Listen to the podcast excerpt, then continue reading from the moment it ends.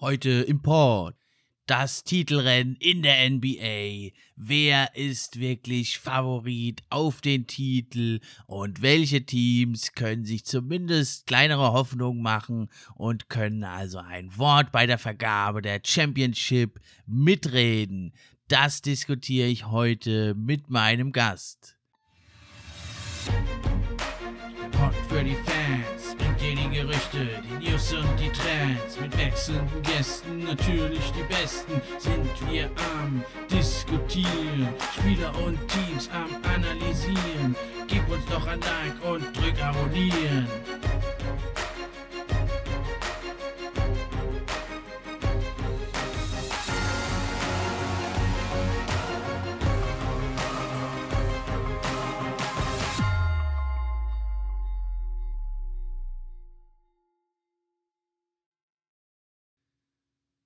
Hi, hallo und herzlich willkommen zur neuen Episode vom NBA Fan Podcast. Ich bin wie immer euer Gastgeber Steffen Rudolf und ich freue mich auch heute über jeden, der eingeschaltet hat. Und wenn ihr wieder Fragen habt, schickt sie mir. Ihr habt es ja gemerkt, sie werden dann auch direkt beantwortet. Heute aber bin ich nicht allein. Heute habe ich mir einen äh, Gast eingeladen, ein absoluter NBA-Experte, wie es nur wenige gibt in Deutschland. Es ist niemand Geringeres als Chris vom Fast Break Club. Und ja, ich freue mich, dass du da bist. Stell dich doch mal kurz dich und deine Person und euren Podcast natürlich vor allem unseren Hörern vor. Ja, hallo. Vielen Dank, Steffen, für die Einladung und die warmen Worte. ähm, genau, ich bin der Chris. Ich bin sozusagen die eine Hälfte von dem äh, Fastbreak Club äh, Podcast. Äh, mein Kollege, der Leon, ist heute leider verhindert. Ähm, aber das übernehme ich dann heute mal für uns beide, wenn man so will. Genau, also wir haben unseren Podcast vor ungefähr einem Jahr gestartet, äh, als die letzte Saison gerade äh, in die Corona-Pause ging. Und ähm, wir machen seitdem eigentlich alle zwei Wochen, aber letztendlich wird es eher so eher alle einmal im Monat eine neue Folge und äh, wir bequatschen eben auch alles mögliche, Titelkandidaten, Playoff-Rennen, äh, aber auch einzelne Spielerprofile äh, haben wir auch schon gemacht. Und ähm, bei uns ist es so, dass wir auch ein großes Interesse an Filmen haben. Und wir haben eigentlich versucht, jedes Mal so ein gewisses Segment mit reinzubringen, dass wir eben am Ende der Folge auch einen Film mit Basketball- oder NBA-Bezug ah, ja. äh, besprechen. Und ähm, da versuchen wir aktuelle Filme mit reinzunehmen, Netflix-Produktion oder generell, was eben gerade so passt. Natürlich, letztes Jahr im Sommer war die große äh, Michael Jordan-Doku, die, äh, glaube ich, die allermeisten gesehen haben. Und das war natürlich dann auch ein sehr genannt ähm, passendes Thema für unseren Podcast. Und das machen wir so einmal im Monat ungefähr. Und äh, jetzt bin ich heute hier zu Gast und ich freue mich sehr. Vielen Dank für die Einladung. Ja, cool. Also da könnt ihr immer beim Fast Break Club, beim Podcast, könnt ihr also auch Popcorn hören dazu. Da gibt es auch, auch immer ein bisschen Filmatmosphäre. Also hört da ruhig mal rein bei den Jungs. Ist immer ein spannendes Thema, die sie da haben. Ja, wir haben aber natürlich heute auch ein ganz, ganz spannendes Thema. Denn ja, zuletzt hatte ich ja mich mal versucht an einer Prognose, ja, wie die Teams ungefähr landen werden. Mal sehen, was da stimmt und mal sehen, was da Quatsch ist. Und in den letzten Folgen ging es schon auch um die Teams aus der zweiten Reihe im Osten und im Westen. Und jetzt gehen wir mal heute in die Premium-Etage. Und deswegen habe ich mir da auch so einen Experten, den Chris, eingeladen. Er ist zwar jetzt nur die Hälfte von seinem Podcast, aber er ist dafür doppelt so gut vorbereitet wie sonst, denke ich mal, um das wieder wettzumachen. Und dann stürzen wir uns doch einfach direkt ins Thema rein. Es geht also um die Contender. Nicht jetzt irgendwie ein Team, wo man sagt, na, vielleicht kommen sie in die zweite Runde oder so, können da ein bisschen Alarm machen in den Playoffs. Nee, jetzt wollen wir mal wirklich Butter bei die Fische. Welche Teams haben wirklich eine Chance auf den Titel? Wie siehst du das da? Wie ist da? Was sind die Teams, die du da ganz oben auf deinem Zettel hast? Ähm, nach der Definition, wie du sie gerade genannt hast, wer wirklich die absolute Creme de la Creme der Liga ist, wenn man so möchte, äh, habe ich tatsächlich nur drei Teams, denen ich das Aha. wirklich zutraue. Und dann habe ich noch äh, fünf, die, wenn man so will, äh, ja, zweite, zweite Riege sind äh, unter dieser Gruppe der Contender.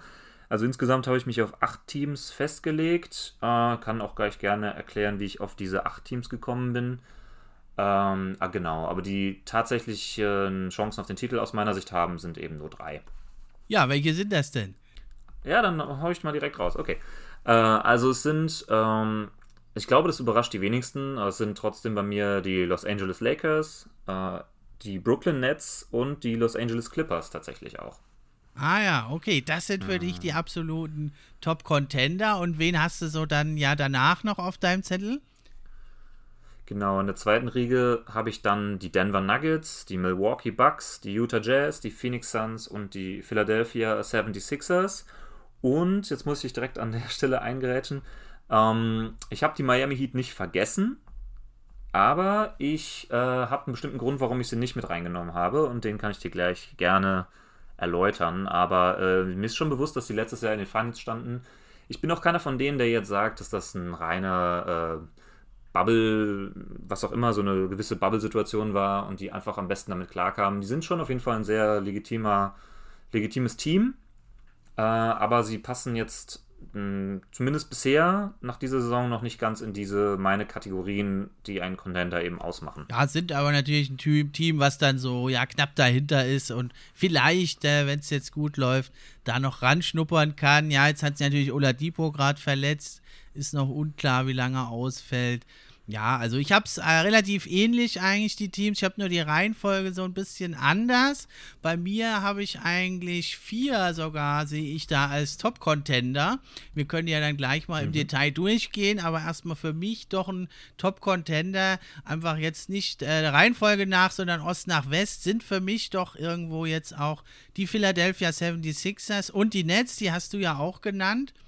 Und dann sehe ich die mhm. Lakers und aber auch die Nuggets sind für mich doch jetzt nach der Trade Deadline und natürlich mit acht Siegen in Folge. Das sind für mich jetzt doch vier Teams, denen ich also durchaus den Titel zutraue. Und dann habe ich eben dahinter zwei Teams, hm, ja, ich, ich nenne es mal so ein bisschen Sonderkategorie.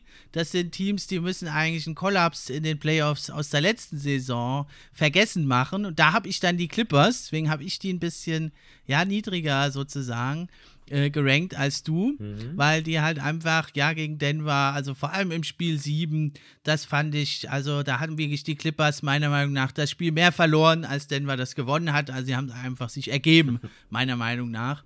Deswegen kann ich den Clippers nicht trauen, bevor die nicht ein gutes Team schlagen in den Playoffs. Und in dieser Sonderkategorie habe ich halt auch die Bugs, ähnlich wer 4-1 in der zweiten Runde ausscheidet, bei allem Talent, bei aller Stärke, die sie haben, äh, da sehe ich die in der Sonderkategorie.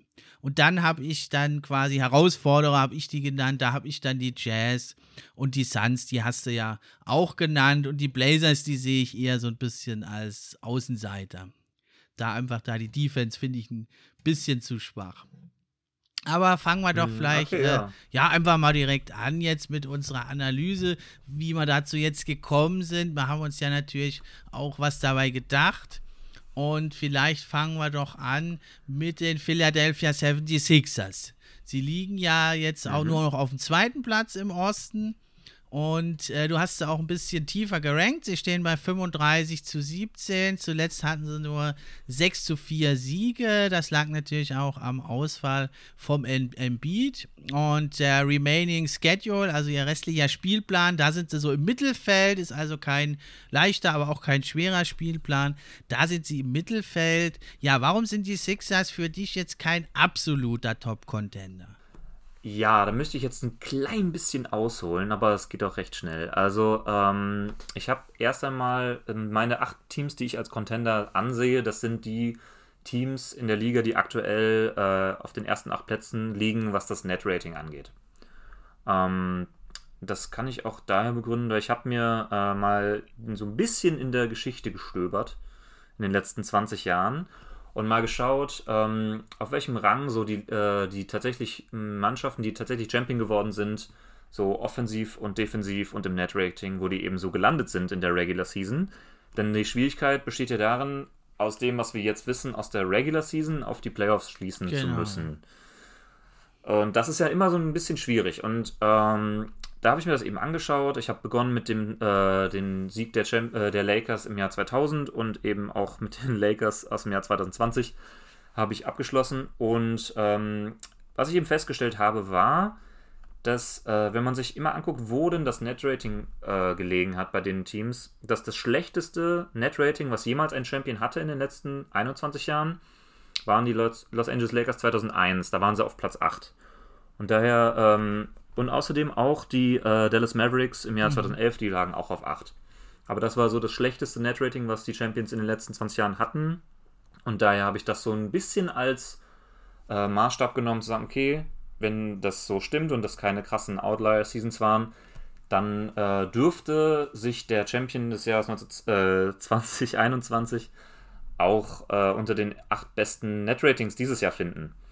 Und das sind eben äh, die acht Teams, die ich genannt habe.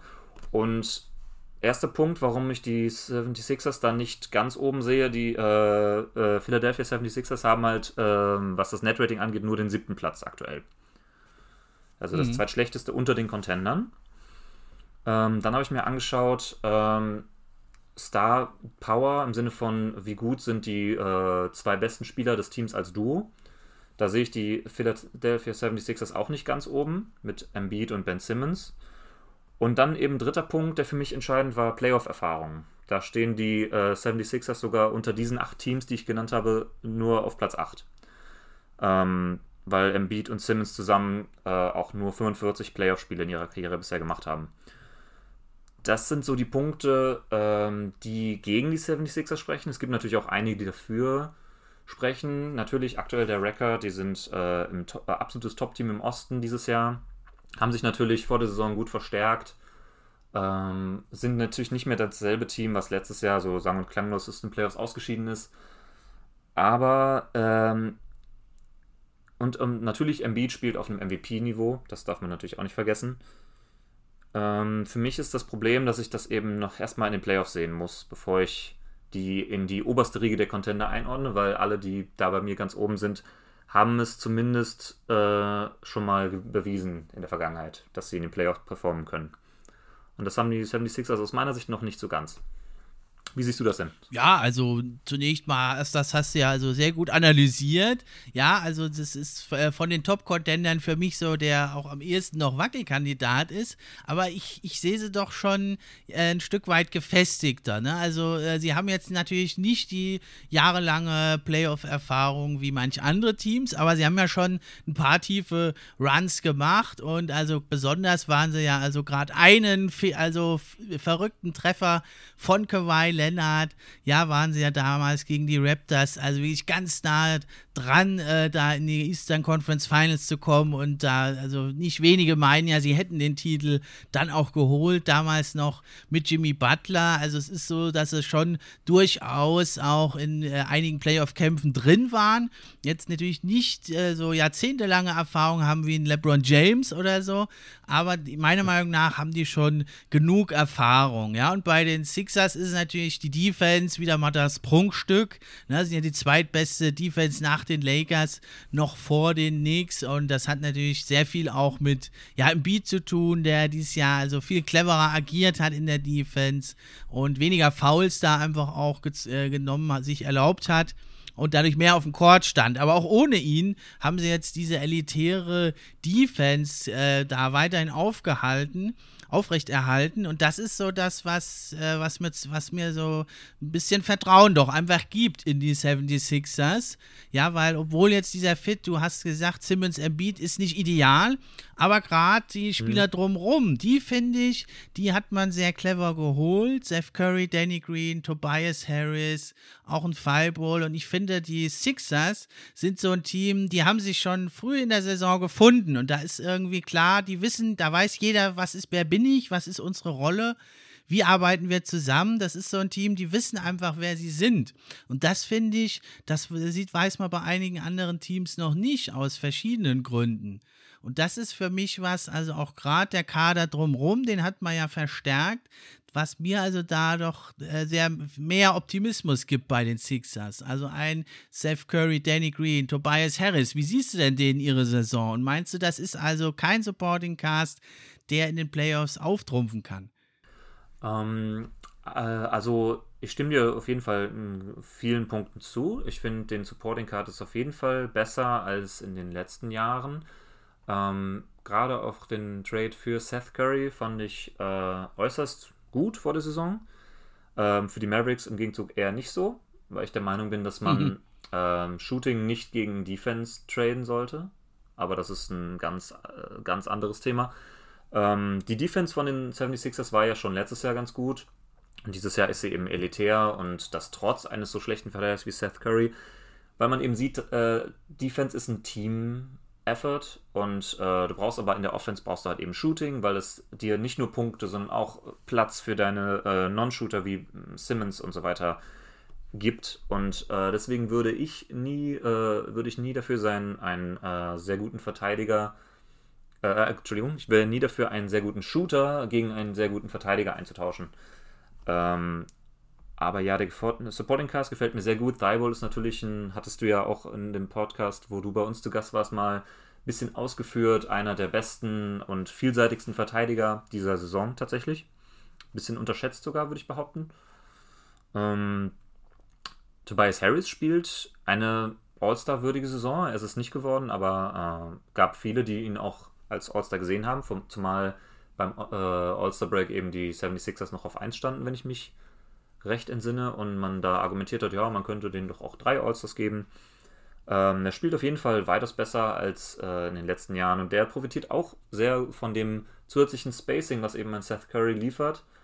Ähm, und auch Ben Embiid natürlich äh, mit seiner ähm, krassen Leistungssteigerung im Vergleich der letzten Jahre äh, er wirft über 40% von der Dreierlinie, das äh, sorgt für noch mehr Spacing und ähm, es hilft auf jeden Fall, wenn du einen MVP-Kandidaten in deinen Reihen hast für deinen Player-Erfolg. Und erste Runde sollten sie sowieso packen. Sie werden ja einen guten Seed haben. Ähm, zweite Runde kommt dann sehr stark aufs Matchup an, würde ich behaupten.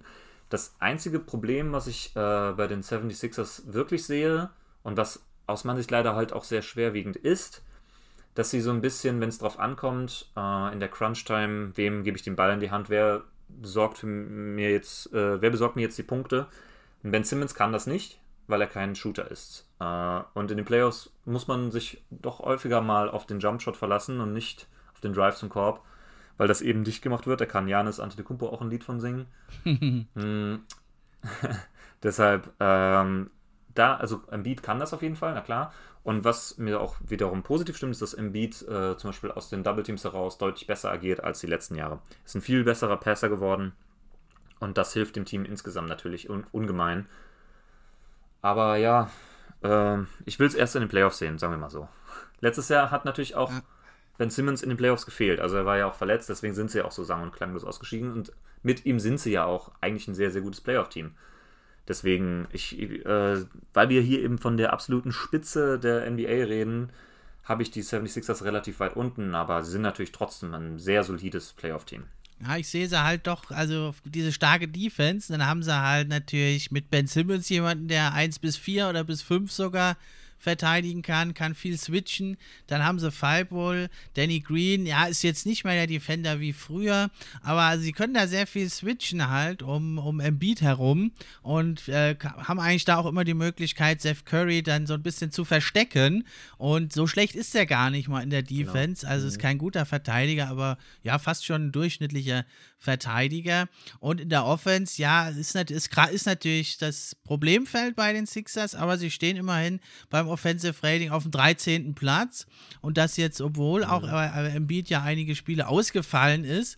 Deswegen, ähm, ja, denke ich, es wird auf jeden Fall wieder diese Spacing-Probleme geben dann mit Simmons. Aber das hatten sie ja früher auch. Und da war Simmons noch mhm. nicht so ein elitärer Verteidiger. Und deswegen sehe ich da dieses Duo doch ein bisschen stärker als in der Vergangenheit. Und eben die Shooter, du hast gesagt, Seth Curry 42% von draußen, Danny Green auch fast, Tobias Harris auch über 40% Dreier. Und was bei den Sixers jetzt wirklich noch dazu kommt, ist äh, Shake Milton, finde ich, macht er auch eine sehr gute Saison. In seiner dritten Saison ist er so zum vierten Scorer aufgestiegen, macht fast 14 Punkte. Hat sich da um fünf mhm. Punkte gesteigert. Ja, die Quoten sind jetzt nicht die besten, aber immerhin haben sie da noch jemanden, ja, wenn eben Simmons in den Playoffs da, wenn da eine Wand vor ihm aufgebaut wird und er nicht mehr so scoren kann, dann haben sie mit Shake Milton und aber eben vor allem Harris, Green und Curry halt bessere Optionen, als sie die früher hatten. Deswegen, ja, denke ich schon, dass gerade eben diese, diese Mischung eben ne, aus der etwas verstärkten Offense und der noch besseren Defense insgesamt halt die Sixers für mich noch ein Stück höher rückt. Aber ja, wir werden es sehen. Ich wollte nur sagen, also Conference Finals traue ich den Sixers schon zu. Die Frage ist dann eben, wenn sie dann auf die Nets oder auf die Bucks treffen, sehe ich beide in dem Fall äh, als Favoriten gegen die Sixers. Aber äh, das ist ja dann sowieso eine andere Frage, Matchups und so. Das ist noch nicht so vorherzusehen, wie das dann ausgeht. Okay, dann kommen wir doch einfach gleich mal zu den Brooklyn Nets, die ja hier durch die Liga pflügen. Der erste Platz auch jetzt aktuell im Osten mit 36 zu 16 und zuletzt 8 zu 2 Siegen, jetzt auch zwei Siege in Folge. Äh, vom restlichen Spielplan stehen sie wie die Sixers auch im Mittelfeld, also eher ein bisschen einfacher noch der Schedule. Äh, also aber ein mittelmäßiger restlicher Schedule. Und ähm, sie sehen meiner Meinung nach die Regular Season irgendwie als so ein Testlabor. Ja, zwar auch gezwungenermaßen, aber ja, gerade durch die Buyouts eben auch. Also da spielen ja so viele Spieler, haben da schon gespielt. Und irgendwie habe ich das Gefühl, da muss irgendwie was Magisches sein in diesem Netztrikot, weil jeder, der das überzieht, liefert in der teilweise der verrücktesten Rolle. Ja, als Small Ball Point Guard Center liefern da äh, zum Beispiel Bruce Brown liefert da wahnwitzige Field Goals. Oder auch ein Lamarcus Aldridge und Blake Griffin sind da plötzlich wieder, ja, ja, nicht in den Zaubertrank gefallen, aber doch äh, deutlich ja, agiler und äh, wieder frischer spielen sie auf. Was sagst du denn zur Saison der Nets bisher? Ja, die Nets sind natürlich das verrückteste Team der Liga, würde ich mal behaupten. Also, ja. ähm, es äh, fing ja mit dem, na, es fing ja mit dem James Harden Trade an. Sie waren ja sowieso schon ein sehr, sehr gutes Team. Ähm, nur mit äh, Irving und Durant. Durant kam nach der schweren Verletzung zurück und äh, hat direkt wieder gespielt wie ein MVP-Kandidat. Äh, hat sich dann leider wieder verletzt und war jetzt sehr, sehr lange raus. Ist jetzt erst vor kurzem wieder zurückgekommen. Ähm, dann hat man eben mit dem Trade für James Harden sich einen Spieler ins Haus geholt, der einfach in den letzten Jahren gezeigt hat, dass er quasi auf eigene, äh, ein Team auf den eigenen Schultern tragen kann und alleine bis in, weit in die Playoffs hinein. Und äh, dieser Spieler ist jetzt, wenn alle fit sind, sogar nur der zweitbeste Spieler deines Teams. Also ich sag mal, in der Spitze gibt es kein Team, was den Brooklyn Nets vom Talentlevel her das Wasser reichen kann. Wenn ein Kyrie Irving deine dritte Option ist, das ist natürlich einfach bärenstark. Ähm, das Problem ist natürlich die Defense. Da ähm, wurde sich ja auch teilweise schon ein bisschen lustig drüber gemacht. Ähm, die Andre Jordan ist ein bisschen über seinen Zenit hinaus. Er ist jetzt nicht mehr der beste äh, Defensive Fünfer den man so haben kann. Man hat halt Jared Allen weggegeben im James Harden Trade, den ich deutlich stärker gesehen hatte zu Beginn der Saison. Jetzt muss man eben mit dem arbeiten, was man hat und der Andrew Jordan macht einen okayen Job. Ähm, jetzt hat man eben seit einiger Zeit mit Claxton einen Spieler, der halt defensiv sehr viel bringt aus meiner Sicht und der eine sehr gute Ergänzung ist für das Team. Äh, Brown hast du schon erwähnt.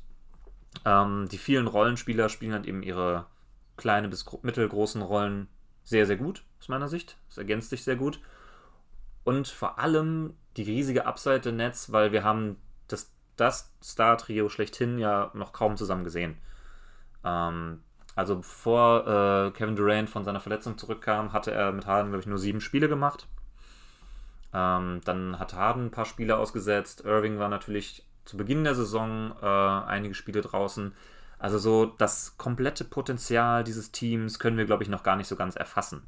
Das, was wir jetzt auf, dem, auf der Grundlage von dem, wo wir sie jetzt bewerten, das ist nur ein Bruchteil von dem, was sie leisten können, aus meiner Sicht. Und klar, sie sind im Defensive Rating sehr relativ weit abgeschlagen. Ähm, in der Liga, ich glaube, Platz 24 war es, als ich zuletzt geguckt habe. Aber ich glaube, dass da noch Luft nach oben ist, auf jeden Fall. Und ähm, gerade in den Playoffs wenn die Rotationen kürzer werden und so weiter und so fort, glaube ich, dass die Defense nochmal ordentlich anziehen kann. Und offensiv ist das Team halt nicht zu stoppen. Man hat halt drei so elitäre Scorer.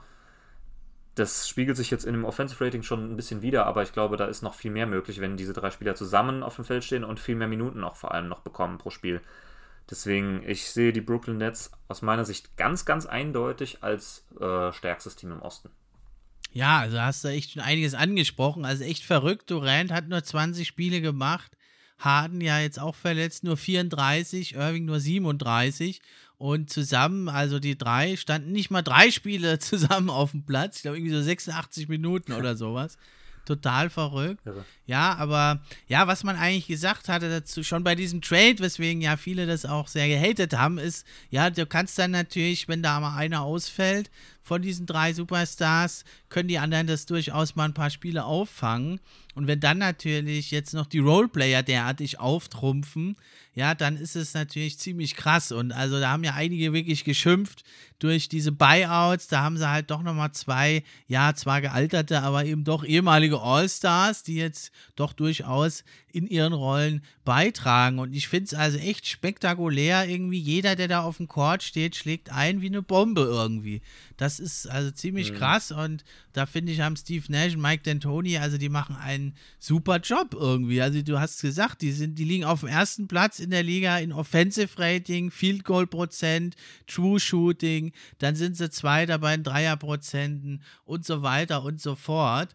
Und jetzt haben sie eben äh, diese Tiefe, die sie eigentlich weggetradet haben, haben sie jetzt durch ein paar Glücksgriffe irgendwie Spieler aus dem Nichts hervorgezaubert. Und eben durch Buyouts ja. haben sie diese Tiefe da wieder bekommen. Also die haben neun bis zehn echt ordentliche, gute NBA-Spieler. Die sind eigentlich zur Not dann sogar mal 12, 13 Mann tief. das ist jetzt in der Regular Season dann trotz den ganzen Ausfällen wirklich unheimlich gut aufgegangen. Wie siehst du denn äh, Aldridge und Griffin bisher? Hat es dich auch überrascht oder hast du das vorher schon so erwartet, dass diese zwei Buyout-Spieler äh, jetzt da äh, so ihre Rolle ausfüllen? Naja, also ich habe bei beiden so ein bisschen gedacht, dass sie in der Rolle, wo sie vorher waren, in ihren jeweiligen Teams einfach zu viel machen mussten für das, was sie noch leisten können. Also ein Blake Griffin hat ja doch relativ viel noch gespielt äh, für seine Fähigkeiten, sag ich mal, bei den Pistons und Marcus Aldridge äh, auch bei den Spurs. Ähm, ich dachte mir schon, dass, ich sag mal, ihre Effizienz und wie sie so vom Eye-Test her, wie sie so äh, wirken auf dem Platz, dass das neben äh, oder in diesem starken Team deutlich mehr zur Geltung kommt, in so einer kleineren Rolle, dass man in den paar Minuten, wo sie dann spielen, einfach effizienter sind, weil sie auch mehr, äh, mehr Räume natürlich haben, mehr Platz haben und sie sind ja beide auch zumindest offensiv nicht komplett, äh, nicht komplett Trash gewesen. Das schon vorher einfach nicht. Ne? Sie waren halt natürlich keine erste, zweite Option mehr irgendwie. Und das müssen sie halt hier jetzt nicht mehr sein. Deswegen habe ich das schon so ein bisschen erwartet. Aber ich muss sagen, ich habe auch noch nicht seit der Trade Deadline bzw. seit dem Buyout Market äh, allzu viele Netzspiele gesehen. Da muss ich noch ein bisschen was nachholen.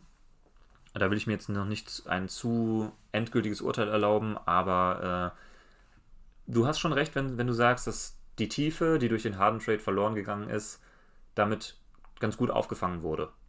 Und Tiefe brauchst du eben natürlich auch. Also, ich sag mal, in den Playoffs ist äh, High-End-Talent irgendwie wichtiger als Tiefe, weil du eben sowieso eine kürzere Rotation spielst. Es kann halt schon sein, dass dann ein Blake Griffin oder ein äh, LaMarcus Aldridge in den Playoffs kaum noch Minuten kriegen, weil sie eben entweder defensiv zu angreifbar sind oder eben einfach mal einen schlechten Tag haben und können ihre Würfe treffen.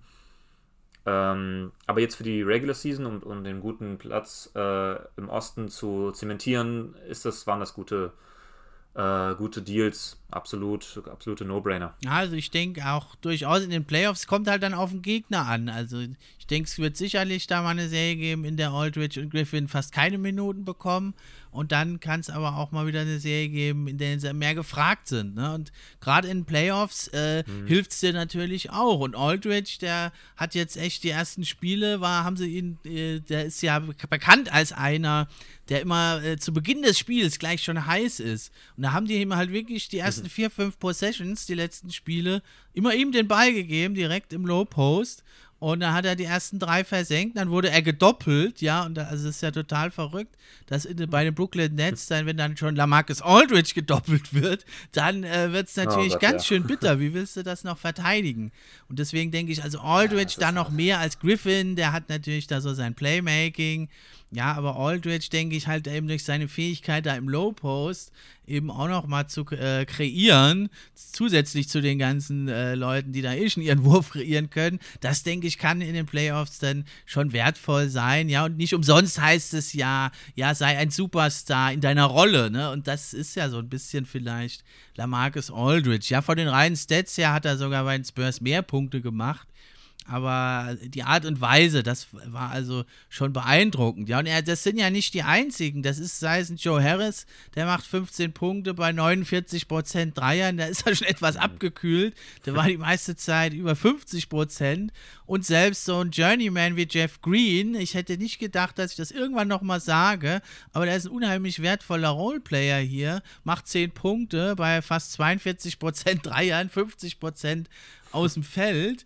Ja, also das, das, das zeigt irgendwie, dass das Team, die haben irgendwie richtig Bock drauf, miteinander zu spielen, habe ich das Gefühl. Und das sieht man irgendwie auch, weil jeder, der da reinkommt, und sei es noch so das verrückteste Line-up, funktioniert da, ja. Sie spielen ja teilweise mit Bruce Brown als Ultra Small Ball Center ja, der da im Pick and Roll geht, dann mit, mit äh, Kyrie Irving oder mit einem anderen Ballhändler und der dann da als Slasher zum Korb geht, und wahnwitzige 55% aus dem Feld trifft. Ja, der macht nur 8,5 Punkte, aber äh, auch wieder so eine Sache, die unheimlich schwer zu verteidigen ist weil du kannst halt dann nicht switchen und dein Big Man ist eigentlich zu langsam. Also sie haben da unheimliche Möglichkeiten. Dann haben sie noch Landry Shamet in der Hand der Hand, der war ziemlich verletzungsgeplagt, aber hat trotzdem auch fast 40% Dreier.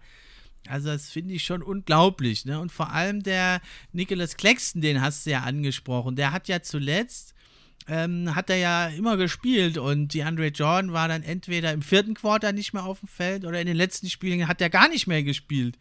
Seit jetzt drei oder vier Spiele mhm. hat der Andre Jordan gar nicht mehr gespielt. Und das zeigt mir halt, die testen da unheimlich viel aus. Und wenn da halt dann in Playoffs hast du schon für jede Situation schon so ein Gameplan und eine Idee parat liegen, da bist du vielleicht sogar ein Stück weiter schon als andere Teams, die halt ihren Stiefel immer runterspielen. Ja, wie zum Beispiel die Sixers. Ja, die wissen zwar, wer sie sind, die sind aber auch vielleicht nicht ganz so flexibel. Ja, und gerade der Claxton mhm. finde ich ziemlich krass, was der da macht. Der hat in, in 18 Minuten liefert der dir da äh, 7, 8 Punkte, 5 Rebounds und eine absolut starke Rim-Defense. Ne? Und da haben sie eigentlich jetzt irgendwie aus dem Nirgendwo haben sie eigentlich diesen Jordan-Ersatz auch wieder rausgezaubert, ne? Weil er ist halt viel beweglicher, viel schneller als Jordan. Er gibt dir diese Rim-Defense. Er ist im 98. Perzentil in der Liga, was Rim-Defense angeht, der Nicholas Claxton. Wahnsinn. Natürlich nur eine kleine Sample-Size, weil er ja nicht so viel spielt. Ja, und dann hast du aber gleichzeitig noch den Mann, der kann dir dann auch gegen einen, einen, guten Center durchaus gute Defense spielen. Den kannst du am Ende auf dem Feld lassen. Der hat nicht die Freiwurfschwäche von Jordan. Dann hast du dieses Problem da auch nochmal gelöst, mehr oder weniger. Es sieht zumindest jetzt so aus. Der hat natürlich noch gar keine Playoff-Erfahrung. Das könnte wiederum dann ein Problem werden. Wenn der dann eben das nicht schafft, dann muss die Andre Jordan wieder ran. Dann kann sie natürlich gerade gegen Leute wie Embiid oder Giannis sehr, sehr große Probleme kriegen. Gerade mit dieser Defense, die natürlich ja nicht gut ist. Allerdings muss ich sagen, haben jetzt ein paar Spiele der Netz geschaut. Also, sie haben halt nicht das Personal für eine gute Defense, aber jetzt rein von der Art und Weise, wie sie spielen, das ist gar nicht mal so schlecht. Also, der Effort ist da. Die machen eigentlich gar nicht so viele Fehler. Ja, da denke ich durchaus, das könnte sich noch ein bisschen verbessern. Ne? Aber die haben halt viele Angriffspunkte, da die Netz wo eben Teams dann ja in einer längeren Serie angreifen können. Und dann ist es natürlich die Frage, ja, was gewinnt dann letztendlich die Defense oder halt diese unglaubliche Firepower? Meinst du also wirklich, die mhm. Nets, die könnten das holen, trotz dieser Defense, den Titel? Ja, also ähm, das war so ein Punkt, warum ich mir vorher mal äh, so ein bisschen durch die History gestöbert habe und mal so äh, verglichen habe. Es ist natürlich eher ungewöhnlich, dass man mit einer dermaßen schlechten Regular Season Defense äh, den absoluten Erfolg feiert. Ähm, vergleichbar in den letzten 20 Jahren eigentlich nur mit den Lakers 2001. Die waren damals äh, 21. im Defensive mhm. Rating. Die haben das allerdings, und das ist das Verrückte, haben das in den Playoffs dann ähm, auf, den ersten, auf die beste Defense anheben können. Oha. Also das ist äh, ein, ein, un, ein unfassbarer ähm, Switch, der da passiert ist, natürlich. Deswegen ist es immer schwierig, von der Regular Season auf die Playoffs genau, zu. Genau, ja, ist predikten. fast ein anderer Sport eigentlich. Playoff Basketball. Richtig, ja, ja. Es spricht halt für mich viel dafür, dass sie äh, in den Playoffs noch besser sein werden als jetzt, weil sie eben so wenig mit den Superstars gespielt haben und weil die Roleplayer immer mehr in ihre Rollen finden. Ähm, und ja, tatsächlich ist es, äh, ich habe halt festgestellt, dass das Net-Rating mehr aussagt als Offensive und Defensive Rating äh, alleine betrachtet, weil das Net-Rating ist halt einfach extrem gut bei den Nets. Und das kommt natürlich durch die überragende Offense. Und jetzt sagen natürlich, werden viele sagen, in den Playoffs brauchst du, du musst Stops generieren können. Du musst, wenn du ein Spiel gewinnen willst in den Playoffs, dann bringt es nichts, wenn, wenn du vorne äh, ständig scorest, wenn du hinten auch direkt wieder kassierst. Aber dann denke ich mir, ähm, klar, es wäre gut, wenn deine, äh, wenn deine Defense sehr, sehr gut ist, aber in den Playoffs trittst du dann ja auch gegen die besten Offensivspieler der, der Welt an und äh, dann kann deine Team-Defense noch so gut sein, wenn ein Kawhi Leonard auf der anderen Seite steht, kann der dir halt trotzdem äh, die äh, Possession für Possession äh, seinen Midranger reinhauen. Und deswegen würde ich jetzt mal behaupten, du kannst auch mit einer schlechten Defense weit kommen in den Playoffs, vielleicht sogar sehr weit, weiß ich noch nicht.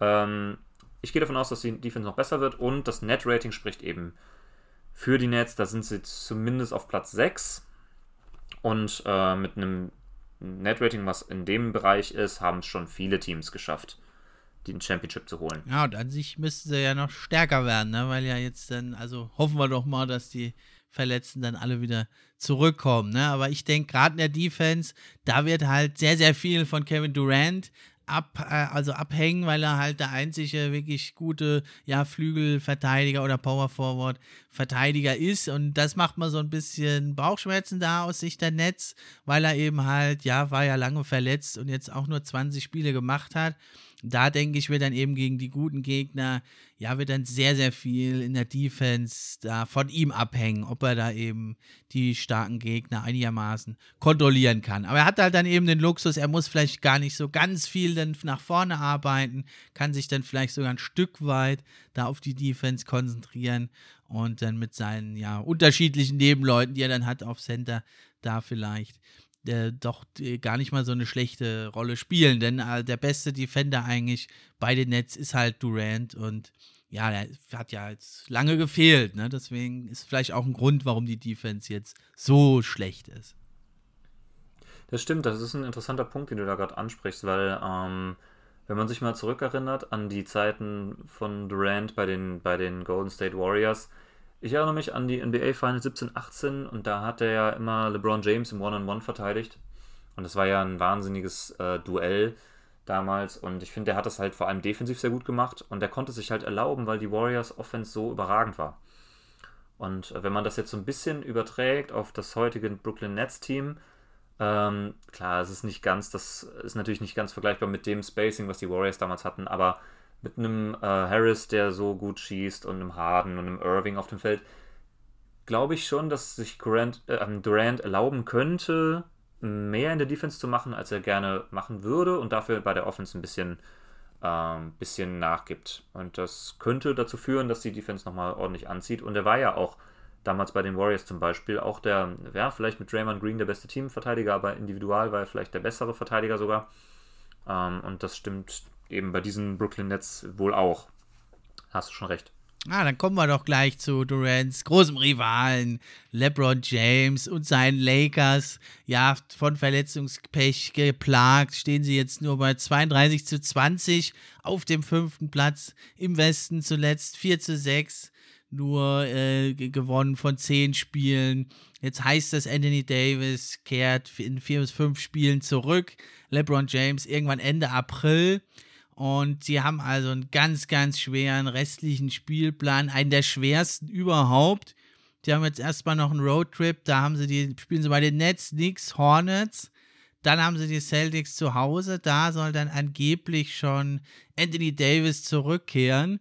Den könnten sie dann auch dringend brauchen, weil sie spielen dann zweimal gegen die Jazz, zweimal bei den Mavs. Da ist die Frage, ob das ohne AD oder mit einem nicht ganz fitten AD, wie sie da rauskommen. Und dann haben sie also hinten raus, es sind eh nur noch 20 Spiele, viele unterschätzen das, haben die einen der schwersten Spielpläne. Die spielen dann auch im, April, äh, im Mai noch gegen die Nuggets, Clippers, Blazers und Suns. Und da müssen sie ja wahrscheinlich hinten raus eine Aufholjagd starten. Ja, wo meinst du, werden denn die Lakers abschließen und warum sind sie für dich genauso wie für mich trotzdem einer der Top-Titelfavoriten? Ist ja relativ ungewöhnlich, dass ein Team, was so weit hinten steht, trotzdem von uns beiden da so und von allen anderen Experten auch so stark eingeschätzt wird, trotzdem. Hm. Ja, also dass der Spielplan dermaßen schwer ist, das hatte ich jetzt nicht so auf dem Schirm. Das ist natürlich nochmal heftig und das könnte auch nochmal so dafür sorgen, dass man doch weiter abrutscht in den Standings, als man das sich eigentlich wünschen würde. Ähm, es ist so, mit LeBron James und mit Anthony Davis hat man, ähm, hatte man das beste Regular Season Team letztes Jahr, bis auf die Bucks. Und hatte man diese Saison, bevor sich beide verletzt hatten, halt auch noch. Man hatte äh, die beste Defense, das beste Defensive Rating.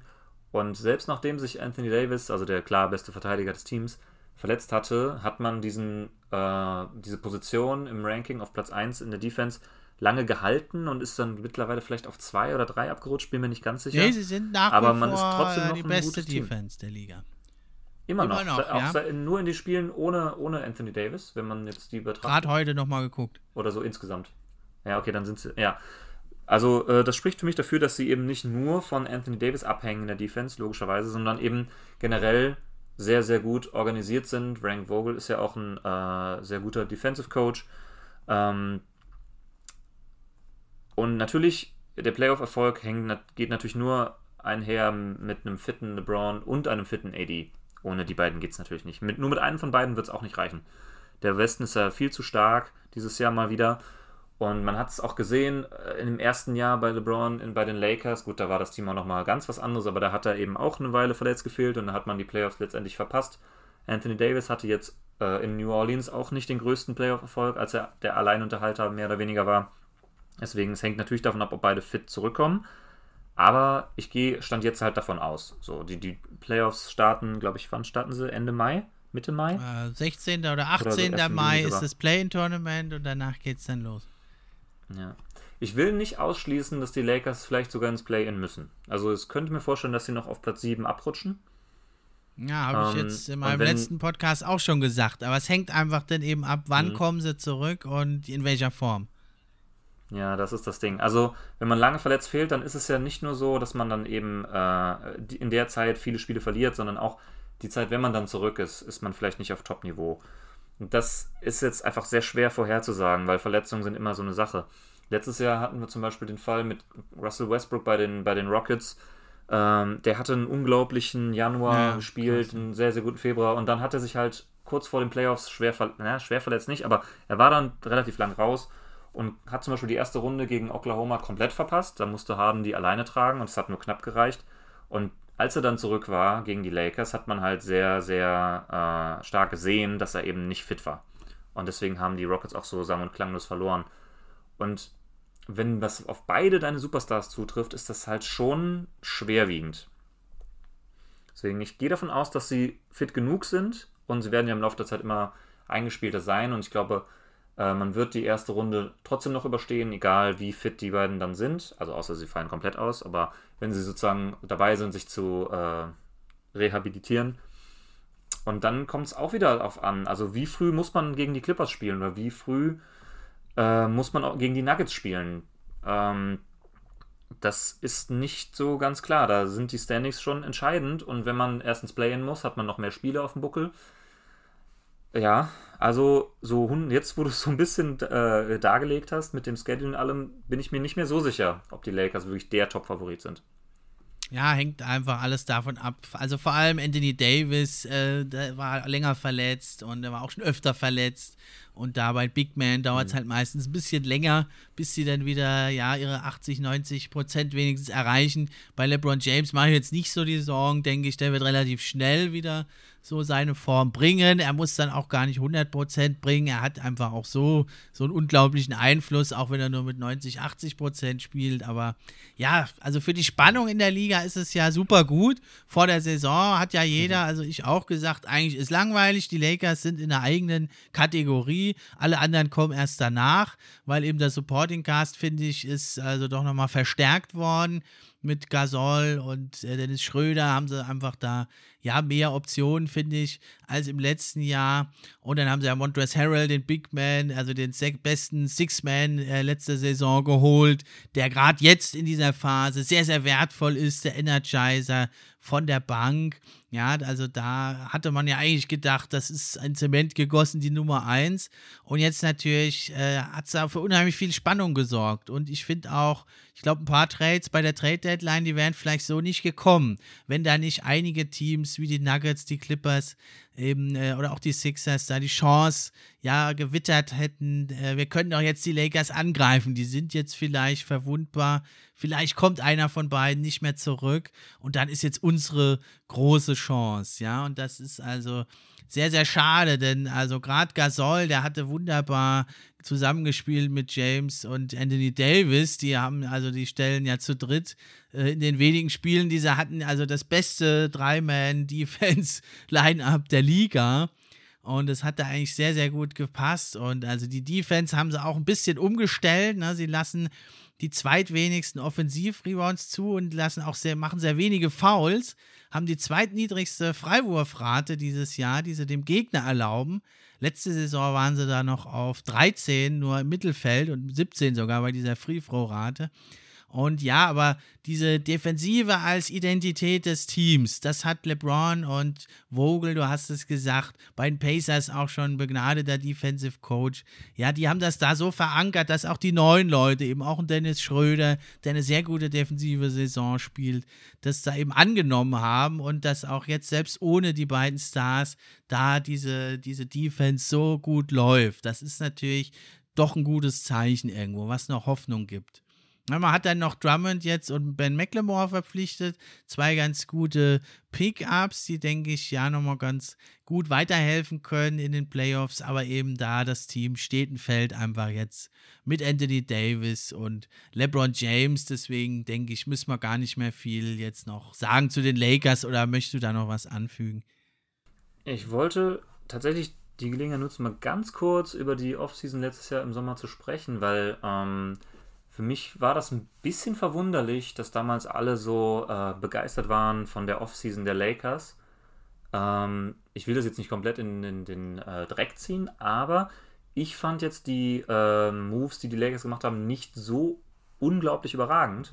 Okay. Man hat halt, also ich fand, Gasol hat sich jetzt als, gut, dass er noch ein guter Verteidiger ist, war klar. Ich war zum Beispiel von Marc Sol in den Playoffs extrem enttäuscht. Ich habe das letztes Jahr viel verfolgt mit Toronto und ähm, er war in den Playoffs eine komplette Katastrophe. Ich glaube, er hat zwei von 15 Dreiern getroffen, die ganzen Playoffs über. Gegen die Celtics wurde er komplett äh, vom Feld gespielt, weil die Celtics eben Small Ball gespielt mhm. haben und Gasol mhm. konnte da überhaupt nichts mehr machen. Der war gar keine Hilfe defensiv und offensiv hat er eben nichts getroffen. Ähm, dann war die nächste Verpflichtung mit Montrezl Harrell. Der hat halt, das musste man jetzt auch äh, in Kontext sehen, er hat halt ähm, in der Bubble extrem schlecht performt auch. Wirklich sehr, sehr, sehr schlecht weit unter seinen Möglichkeiten. Er kam, glaube ich, auch von der Verletzung wieder und ähm, dann gab es ja die ganzen Diskussionen bei den Clippers, hat es so, ob er nicht vielleicht äh, vom die Stimmung so runtergezogen hat und so und das vielleicht so ein bisschen äh, den Locker Room so ein bisschen vergiftet hätte. Ähm, war ich auch, also dass er ein, dass er ein würdiger Six Man of the Year war in der Regular Season, äh, darüber brauchen wir, glaube ich, nicht streiten. Äh, aber ob er in den Playoffs den Erfolg so, äh, das auch so zeigen konnte, im letzten Jahr hat es zumindest nicht. Und auch Dennis Schröder, ähm, ich meine, wir als Deutsche, wir lieben alle Dennis Schröder, keine Frage. Und der ist, äh, wir sind sehr froh, dass wir einen Spieler von dem Kaliber in der NBA haben. Aber auch er hat mich in den Playoffs äh, letztes Jahr nicht so restlos überzeugt. Er hat auch eine sehr, sehr gute Regular Season gespielt und die Playoffs waren nicht seine große Stärke. Da hat halt Chris Paul äh, aufgetrumpft für Oklahoma letztes Jahr. Wenn man jetzt also den unmittelbaren Erfolg in den Playoffs berücksichtigt, fand ich alle drei ähm, Verpflichtungen nicht so wahnsinnig stark. Im Gegenzug hat man dann aber McGee, äh, Dwight Howard und Danny Green gehen lassen. Und da muss ich dann schon sagen, Stand, äh, vor der Saison war ich nicht so begeistert von dem Team. Die haben dann im, die haben mich dann ein bisschen Lügen gestraft, sie haben ja trotzdem eine überragende Defense gestellt und Gasol spielt auch wieder ein bisschen besser, als er es letztes Jahr getan hat. Ich dachte ehrlich gesagt tatsächlich, dass Gasol ein bisschen washed ist. Scheinbar doch noch nicht so ganz. Und ja, wie, wie gut Dennis Schröder als Starter dann in einem absoluten Championship-Team funktioniert, werden wir dann in den Playoffs sehen. So hundertprozentig überzeugt bin ich davon noch nicht. Aber es reicht halt trotzdem, um die Lakers als Top-Team zu sehen vor der Saison, ganz klar. Aber ich fand, die hatten nicht die beste Offseason. Also ich finde so von der Teamzusammenstellung, also du hast schon recht, wenn man jetzt Dennis Schröder in einem klassischen Team als dritten Star irgendwie oder als drittbesten Spieler hätte, da bin ich bei dir, da ist er nicht so gut, aber in diesem Zusammenhang halt hier mit LeBron und AD, die machen eh schon über 50 Punkte da fand ich jetzt Schröder dann doch schon einen ganz guten Fit. Also er macht ja halt da so 15 Punkte, gebringt, macht vor allem da ein bisschen Playmaking auch, kann da LeBron James entlasten, aber ja, so ganz ideal passt er nicht, da hast du schon recht. Vor allem fand ich es schade, ich hatte eigentlich gehofft, Dennis Schröder wird seinen Dreier verbessern, hat er aber nicht, mhm. trifft er auch nur 32,7 Prozent. Es ist so sein, ja. ja, ungefähr in seinem Karriereschnitt, mehr, mehr ist er wohl einfach nicht. Das könnte in Playoffs natürlich zu einem Problem werden, weil sie eigentlich ja, keinen wirklich guten Dreierschützen mehr in ihren Reihen haben, außer Kentavious Caldwell Pope, aber der nimmt auch nicht viele. Und dann hast du eben den Harrell, den angesprochenen, der ja für Spacing ja dann in Playoffs halt auch ein bisschen Gift ist. Ne? Also, und er ist halt ein Bankspieler und da ist natürlich klar, dass Montrezl Harrell seine Rolle in Playoffs natürlich deutlich geringer ist. Ne? Aber im Moment, gerade jetzt, wenn alle verletzt sind, da ist er natürlich nochmal Gold wert. Aber in Playoffs, ja, da, da, da ist er nicht so nicht so der, der Schlüsselspieler. Aber wie gesagt, wenn LeBron und AD da sind, dann brauchst du da eigentlich für die Offense gar nicht viel. Das hat man ja letzte Saison gesehen. Dann kannst du deine restlichen Spieler halt als starke Defender drumherum aufbauen. Und das haben sie jetzt eben weiter verfolgt, diesen Plan eben. Ja, und Gasol, du hast schon gesagt, also Defense ist schon auch gut, ein bisschen Playmaking gibt er dir noch, aber also Punkten kann er halt nicht mehr viel. Das muss man, das muss man sagen, da hast du auf jeden Fall recht. Richtig, und was man jetzt noch ganz unterschlagen haben, was halt der, der, ähm, der Abgang von Rajan Rondo, der halt in den Playoffs letztes Jahr wirklich überragend war und unterschätzt viel zu diesem, zu diesem, äh, zu diesem Championship beigetragen hat und der wird eben auch fehlen. Und sein Playmaking muss eben jetzt Dennis Schröder übernehmen. Das kann er schon, auf jeden Fall, vielleicht nicht ganz auf dem Level. Und der Rondo hat ja nebenbei auch noch wahnsinnige Dreierquoten geworfen in den Playoffs. Ähm, und was ich noch dazu noch kurz erwähnen wollte, war, dass Drummond und McLemore sind auch zwei Spieler. Du hast sie ja gerade erwähnt als neue ähm, Neuerwerbungen, wenn man so möchte. Klar, für die Regular Season, jetzt vor allem, wo so viele fehlen, sind sie solide. Und Drummond äh, startet ja jetzt auch, solange Eddie fehlt, wenn ich mich recht erinnere. Ähm, trotzdem sind das beides auch Spieler. Bei Mecklenburg hat man es auch letztes Jahr bei Houston gesehen.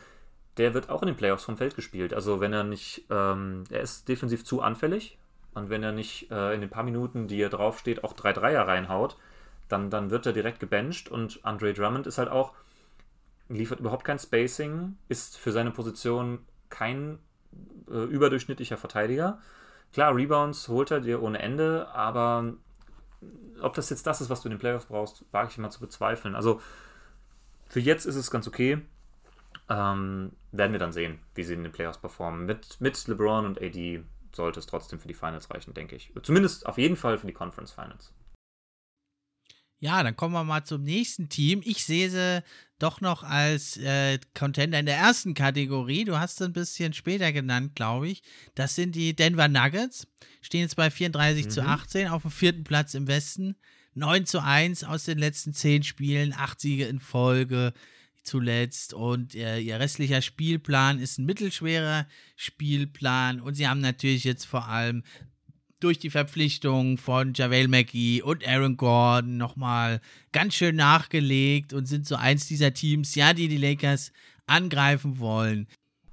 Richtig, genau. Also ich hatte, ähm, das mal kurz ein bisschen zu zeigen, also ich hatte die Lakers, äh, Nets und Clippers so als die erste Riege aber dann hatte ich tatsächlich mhm. die Nuggets als sozusagen das äh, beste Team, was dann noch kommt. Also sie waren so knapp unter den richtigen Contendern, aber best of the rest, wenn man so möchte. Und bei Nuggets ist es halt so, wie du schon sagtest, sie haben sich in der äh, Trade Deadline sehr gut verstärkt aus meiner Sicht mit Aaron Gordon. Und JaVale McGee auch unterschätzt, äh, der kann sehr wichtig werden. Der hat ja nicht umsonst äh, für die Lakers und Warriors schon äh, sehr, sehr viele erfolgreiche Playoff-Spiele bestritten. Ähm, bei ihm, bei den Nuggets gefällt mir vor allem, also die Spielweise ist natürlich wunderschön. Ich liebe das äh, Zusammenspiel von Jokic und Murray. Wenn ich ich habe ja äh, in unserer Folge letzte Woche schon äh, sehr viel über, äh, über Jokic als MVP-Kandidaten geschwärmt. Und ähm, ich traue den Nuggets auf jeden Fall sehr viel zu. Sie haben letztes Jahr die Erwartung so ein bisschen äh, übertroffen für den, von den meisten. Man hat, die haben sich ja zweimal von einem 3 zu 1 Rückstand zurückgekämpft, einmal gegen Utah und dann in der zweiten Runde. Natürlich das berühmte äh, Spiel 7 gegen die Clippers, was du auch schon erwähnt hattest heute. Ähm, deswegen ja, der Playoff-Erfolg in der Vergangenheit war schon da.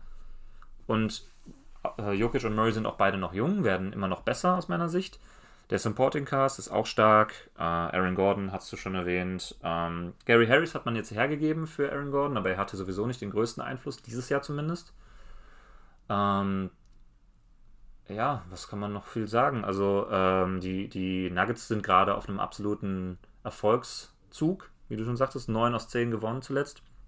Ja, die sind kurz davor, in die Riege der absoluten Contender vorzustoßen, aus meiner Sicht. Ja, und die sind halt ein Team, die sind eigentlich wie gebaut für die Playoffs, ja. Die haben zwar nur das viertbeste Offensive Rating, aber die zweitlangsamste Pace, die langsamste Pace in der Liga, haben natürlich die New York Knicks. Wen wundert's? Äh, mich nicht. Aber ja, das ist völlig egal bei Denver, weil die spielen einfach so einen guten Halbfeld-Basketball und die wollen auch gar nicht so aufs Tempo drücken, außer sie machen halt mal einen Fastbreak ohne Jokic, dass der mal durchpusten kann. Und sonst läuft ja alles eben über Jokic, der da mit seinem methodischen, ja, geduldigen Ansatz äh, super gut funktioniert. Und da musste eigentlich nur abwarten. Da nimmt er, hätte er schon einen guten Wurf nehmen können, macht aber noch einen Move, noch einen Trick und legt dann ab für dich. Da hast du einen noch besseren Wurf. Ja, also die sind halt wie gemacht äh, für die Playoffs. Und also Jokic, unglaublich, der klopft ja sogar an die Tür zum 50, 40, 90 Club. Ne? Also er könnte wow. es vielleicht schaffen. Also er hat ja 57 Prozent aus dem Feld, das hat er also. 43 Prozent Dreier, das hat er auch. Und äh, wenn er noch 4% drauflegt bei Freiwürfen, dann wäre er in diesem 50, 40, 90 Club. Er steht im Moment bei 86% Freiwürfen. Und was ich bei ihm auch beeindruckend finde, ist, dass er jetzt ein viel besserer Verteidiger geworden ist, seit er da abgenommen hat. Und er ist auch jetzt ein richtig guter Defensive Rebounder. Ne? Und das war immer so eine große Schwäche eben der Nuggets. Und äh, auch Michael Porter Jr. hat sich stark verbessert. Wie siehst du denn seine Saison? Meinst du, der kann ja die Nummer drei oder vier da sein bei den Nuggets in Playoffs? Ja, also Porter Jr. ist äh, ein sehr, sehr interessanter Spieler. Ähm, der hatte ja schon eine sehr, sehr hohe Upside, als er gepickt wurde. Der hatte nur keinen, keinen Spieler am College gemacht, wenn ich mich richtig erinnere, weil er eben verletzt war und deswegen ist er in den im Draft äh, damals relativ weit abgefallen und erst auf an 14, glaube ich, gepickt worden von den Nuggets. Und für die Nuggets war es natürlich ein Segen, da ein so High, äh, High, äh, wie sagt man, Low Risk, High Reward mhm. Pick zu machen, weil er sich eben als sehr, sehr, sehr guter Scorer erwiesen hat. Er ist ein sehr guter offensiver Rebounder, was den Nuggets so ein bisschen abgegangen ist. Ähm, man hat jetzt einen guten Scorer auf der 4 mit Aaron Gordon geholt Deswegen ähm, rückt Michael Porter inzwischen auf die 3 runter, wenn ich das so richtig analysiert habe. In den Spielen, die ich mit dem, äh, von den Nuggets seitdem gesehen habe. Ähm, und ich denke, die 1 und 2 sind mit Jokic und Murray klar.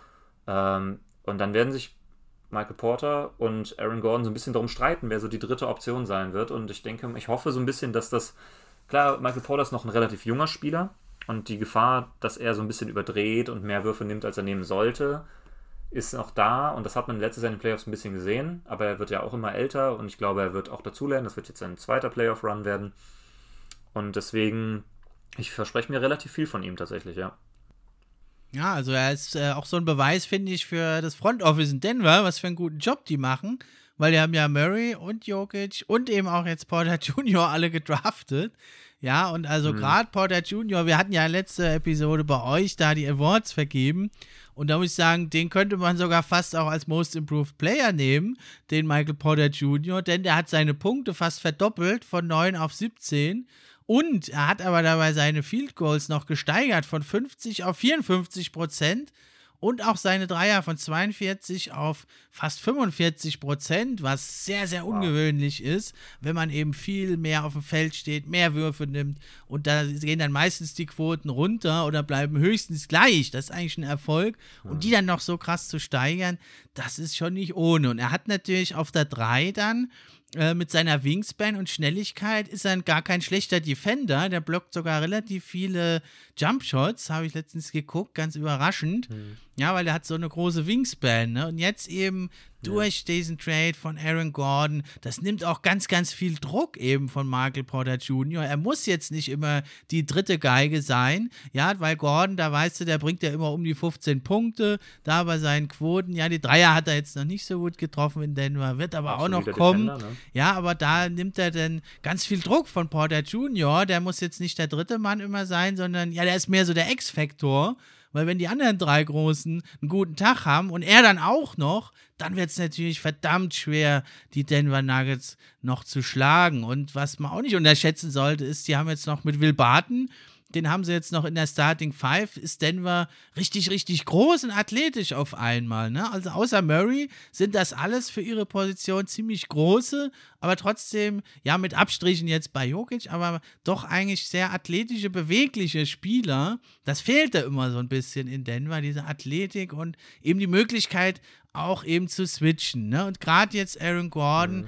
den kannst du dann gegen den Top-Scorer des Gegners auf dem Wing ansetzen und Porter Jr., den kannst du dann entweder gegen den kleineren oder eben den schwächeren Wing-Scorer stellen. Und das gibt halt dann nochmal eine unheimliche Vielseitigkeit und eben einfach eine Entlastung für den jungen Michael Porter Jr. Und dazu kommt noch, Millsap kann jetzt von der Bank kommen und da kann er natürlich auch nochmal Furore geben. Ja, man hat jetzt mit RJ Hampton ja, ein tolles Talent abgegeben, aber ist jetzt Denver erstmal völlig egal. Ja, was sagst du denn mhm. zu den ersten Spielen von Aaron Gordon? Ich, äh, du hast es wahrscheinlich schon gelesen. Er hat in sieben Spielen jetzt 28 Minuten gemacht und er hat ein Plus-Minus. Weißt du, was er für ein Plus-Minus hat in diesen sieben Spielen? Da müsstest du mir jetzt mal sagen. Er hat ein Plus-Minus von 64, plus 64 in oh diesen Gott, sieben wow. Spielen. Also, es, also quasi über neun Punkte im Schnitt plus gemacht. Also Wahnsinn. Wahnsinn. Das wow. wird natürlich jetzt ja. nicht so bleiben. Das ist eine recht kleine Sample Size. Aber es zeigt ja. also, wie gut er da passt. Er trifft auch da 58 Prozent aus dem Feld. Die Dreier, naja, nur 28 Prozent. Das sollte er noch steigern, zumindest auf seinen Karriereschnitt. Und ziemlich cool fand ich so ein Zitat, was man gehört hat da aus dem Lockerroom. Er kam nach dem ersten Spiel in den Lockerroom und er hat gesagt, so geile Pässe habe ich noch nie gekriegt in meiner ganzen Karriere. Und, und ja, was noch eine geile Statistik ist, halte ich fest, Nikola Jokic, der hatte schon 17 Assists gespielt auf Aaron Gordon. Und damit mhm. hat, ist, ist er der, der Spieler, der diese Saison die meisten Assists gespielt hat auf Aaron Gordon. Also kein oh Magic-Spieler yeah. hat in den ganzen Saison es geschafft, 17 Assists zu spielen, was Jokic in sieben Spielen macht. Irre, oder? Meine Güte, Wahnsinn. Das ist, das, das ist wirklich mindblowing, diese Statistik. Wahnsinn. Ja, jetzt nach der ganzen Diskussion muss ich auch wieder sagen, äh, die Nuggets habe ich wohl auch ein bisschen unterschätzt. Also man muss dazu sagen, das sieht jetzt alles nach der Trade Deadline sehr gut aus. Du hast es schon gesagt, Small Sample Size und so. Ähm, man muss es noch ein bisschen abwarten. Ich kann mir durchaus vorstellen, dass sie in den Standings noch ein bisschen klettern und vielleicht am Ende sogar noch auf drei oder sogar auf zwei landen. Klar, ähm, auch, ja. Und dann könnte es natürlich auch, also außer man trifft dann auf die Lakers, die auf dem gleichen Weg nach unten sind, äh, könnte es auch äh, für die äh, Playoffs von Erfolg äh, äh, äh, gut sein, wenn man eben auf ein Team trifft, was eher weiter unten steht in den Rankings. Ähm, wenn es nicht gerade die Lakers sind. wenn es nicht gerade die Lakers sind, richtig, genau. Ja, also die Nuggets sind schon auf jeden Fall stärker als letztes Jahr, würde ich behaupten, obwohl es ja nicht so gut anfing, weil man ja eben einen sehr, sehr wichtigen Spieler an die Pistons abgegeben hat. Ähm, ja, du hast recht. Also eigentlich müsste man sie mit reinzählen. Warum Ist aber jetzt die Frage, oder hast du noch was, äh, bist du fertig mit den Nuggets oder können wir schon zum nächsten Team kommen? Ja, ich wollte eigentlich nur sagen, also es, im Endeffekt natürlich kommt es jetzt im, in Playoffs auf Nuancen an, Kleinigkeiten können da unterscheiden und da ist natürlich jeder kleine Vorteil Gold werden. Die haben halt sich jetzt nochmal gut verstärkt, sind ja, haben, ist auch ein Team, was viel Erfahrung hat relativ wenig äh, Verletzungs- und Corona-Probleme hat. Auch nochmal ein kleines Plus. Mhm. Dann natürlich könnte es sein, dass sie dann ein Homecourt-Advantage hätten in der Serie in der zweiten Runde eben auch. Was ja in Denver traditionell ein mhm. Vorteil ist, wegen der Höhe. Und bis zu den Playoffs kommen mhm. dann teilweise die Fans auch zurück. Das sind halt alles so, ja, so ein bisschen kleine Vorteile, die mich da halt äh, hoffnungsvoll stimmen, dass Denver sich halt eh, hat jetzt mehr Erfahrung, hat sich verstärkt, so ein paar andere kleine Vorteile. Und da könnten sie halt eine Serie gegen die Lakers, wenn die dann wieder fit sind, natürlich nur, ähm, könnten sie halt, könnte deutlich enger werden, als es letzte Saison der Fall war. Und das äh, sind ja. so Kleinigkeiten, die Denver jetzt nochmal ein bisschen für mich hochgerückt haben. Es gibt einen Punkt, den ich das noch ganz schnell ergänzen darf, den für mich Denver auf jeden Fall äh, von Teams wie Utah, Philadelphia und so weiter abhebt. Teilweise sogar von Milwaukee. Und das ist eben die Fähigkeit von Jokic und Murray, also den zwei besten Spielern, einfach Würfe aus dem Nichts zu kreieren, wenn es sein muss. So, Jokic ist halt ein Spieler, der ist, was Creation angeht, der beste Big Man der Liga, ähm, würde ich mal behaupten. Und ähm, das hat man zum Beispiel letztes Jahr gesehen. In dem berühmten Spiel 7 gegen die Clippers mhm. war es ja so, dass Doc Rivers dann auf die Idee kam, äh, Jokic zu doppeln, wenn er eben in den Post geht. Und das wurde, hat Jokic eben so hart bestraft in diesem Spiel, weil er einfach immer den offenen Mann gefunden hat. Mhm. Und die Cuts, so, die Nuggets spielen ja sowieso ein System, wo sehr, sehr viele Cuts gelaufen werden. Und das äh, erklärt auch so ein bisschen seine hohen Assist-Zahlen, aber er ist aber auch in der Lage, diese Pässe zu spielen. Und im gleichen Maß hat man das eben letztes Jahr gesehen bei den äh, bei Philadelphia ein Joel Embiid kann das auf dem Level nicht. Also wurde auch die ganze Zeit gedoppelt in den Playoffs. Und klar, Ben Simmons hat außerdem auch noch gefehlt, das will man nicht unterschätzen, aber ein, Joel Embiid kann eben solche Pässe aus dem Double Team heraus nicht spielen. Oder er konnte es zumindest letztes Jahr in den Playoffs nicht. Und das hat Murray schon, äh, das hat Jokic schon bewiesen. Murray ist sowieso, kann auch für sich sehr gut äh, Würfe kreieren und ist auch immer in der Lage, mal ein 40, 50 Punkt Spiel rauszuhauen. Auch in den Playoffs haben wir auch gesehen letztes Jahr. Und dazu hat man eben jetzt die breitere Bank, du hast auch erwähnt, Paul Millsap kommt von der Bank, der ist dann, wenn man jetzt einen Spielertyp hat, ähm, kommt jetzt wieder aus dem Matchup, aber man ist variabler geworden, weil man eben einen Verteidiger wie Aaron Gordon hat äh, und man hat einen Verteidiger wie Paul Millsap, der auch eher die massigeren Big Men verteidigen kann. Und Aaron Gordon ist ja doch eher ein Highflyer. Also man ist variabler geworden, in der Tiefe besser äh, und in der Spitze. Ich würde auch sagen, Jokic hat nochmal so einen Schritt nach vorne gemacht, Murray auch. Ähm, ist, ich sehe auf jeden Fall, dass dieses Team mindestens in die Conference Finals kommen kann. Ja, warten wir es ab. Ähm, ich hatte jetzt dann äh, in der nächsten Kategorie, ich habe es so ein bisschen Sonderkategorie genannt, da habe ich halt Teams, in die ich das Vertrauen verloren habe in den Playoffs die aber eigentlich sonst mhm. Top-Kandidaten auch wären, die Clippers und die Bucks. Du hast ja die mhm. Clippers noch ein Stückchen stärker da gesehen. Sie sind im Moment, stehen sie bei 36 zu 18, sind Dritter im Westen, gerade mit 8 zu 2 Siegen aus den letzten 10 Spielen unterwegs. Jetzt vier Siege in Folge und haben unter anderem im Topspiel der Woche die Suns, die auch einen tollen Lauf hatten, gestoppt. Und da hat sich schon Playoff mhm. Rondo mal wieder, ja, ein kleinerer Scharmützel geliefert mit seinem besten Freund Chris Paul. Ja, er hat, wurde auch nach dem Spiel gefragt dazu äh, und da hat dann äh, gar nicht Chris Paul erwähnt, sondern er hat nur gesagt, die Nummer drei.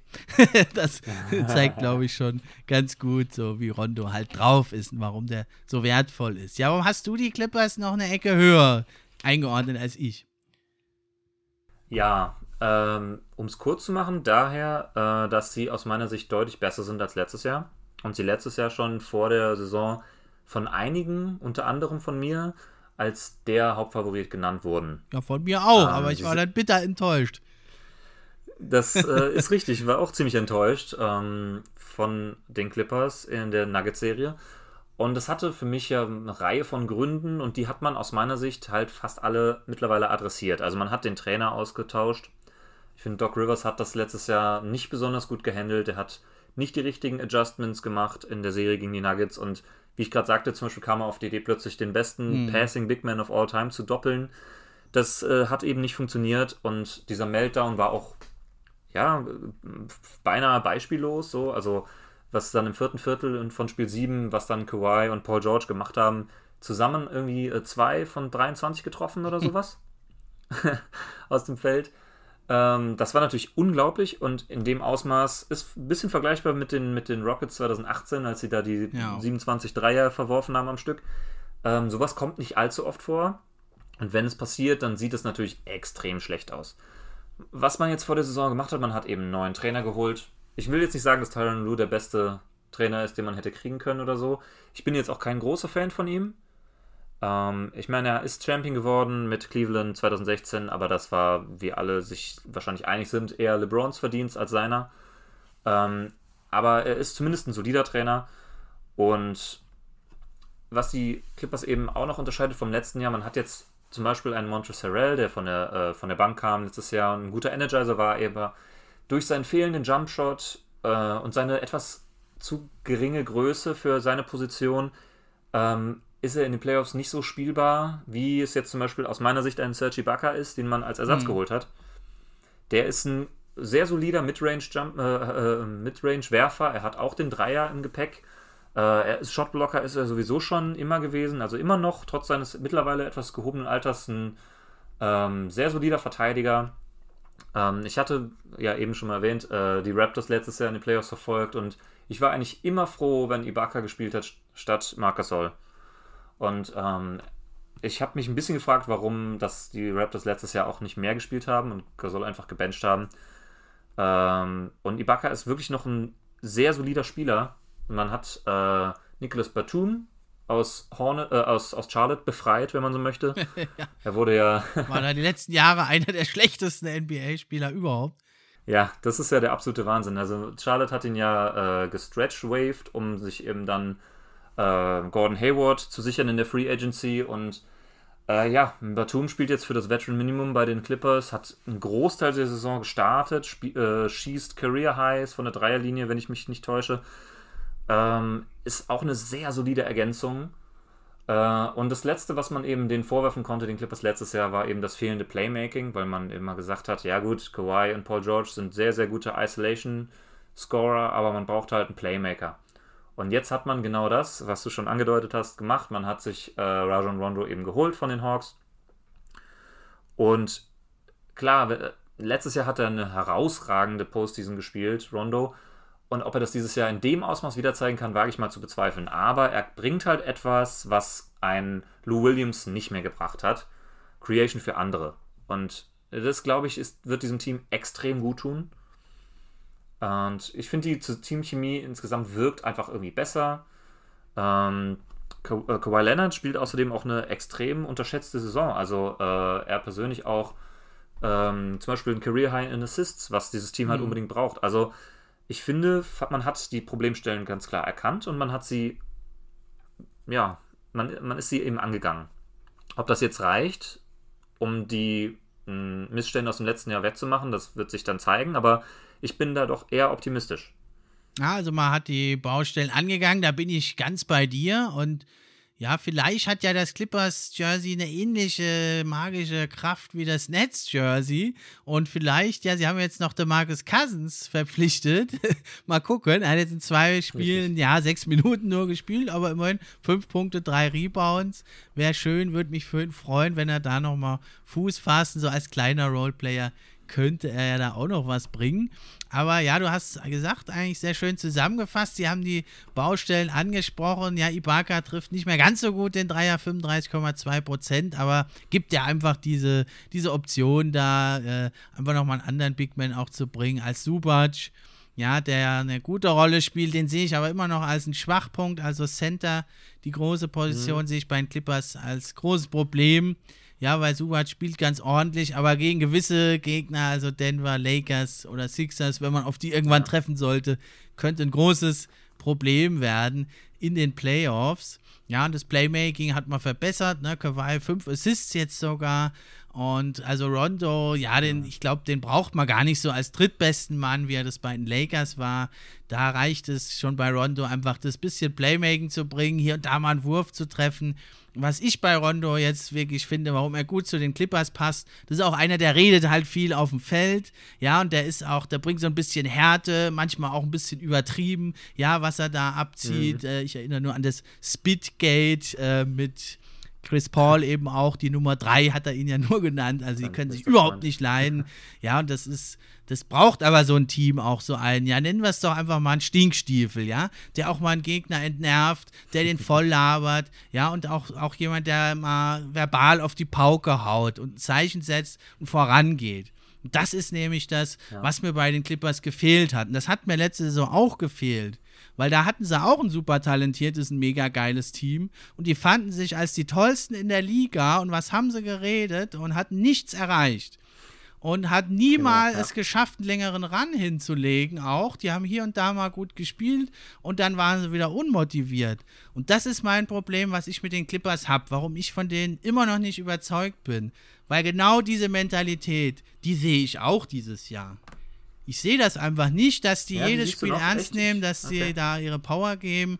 Die sind immer noch so von sich überzeugt. Deswegen denke ich nicht irgendwie, dass sich da viel geändert hat. Und ich glaube, wenn es hart auf hart geht, könnte es sein, dass die auch wieder zusammenbrechen. Also ich will das nicht ganz ausschließen. Das mit Rondo ist halt auch so ein Ding, das kann auch ein bisschen nach hinten losgehen. Also man hat ihn ja nicht nur als den brillanten Playmaker gesehen in der Vergangenheit, sondern er ist auch, er kann auch dein Team runterziehen, wenn es schlecht läuft oder wenn es ihm nicht gefällt. Ähm, man hat jetzt eben mit ihm den, den äh, Vocal Leader, den man mit Kawhi eben nicht hat. Kawhi bringt ja eigentlich alles außer Lautstärke.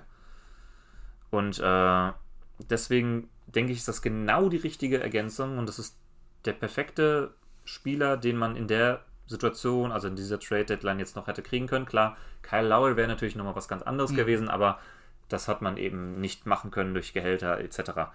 Ähm, deswegen finde ich diese Verpflichtung einfach extrem gut und wenn er das nicht bringen kann von der Leistung her, gut, dann, dann muss es eben ohne ihn gehen.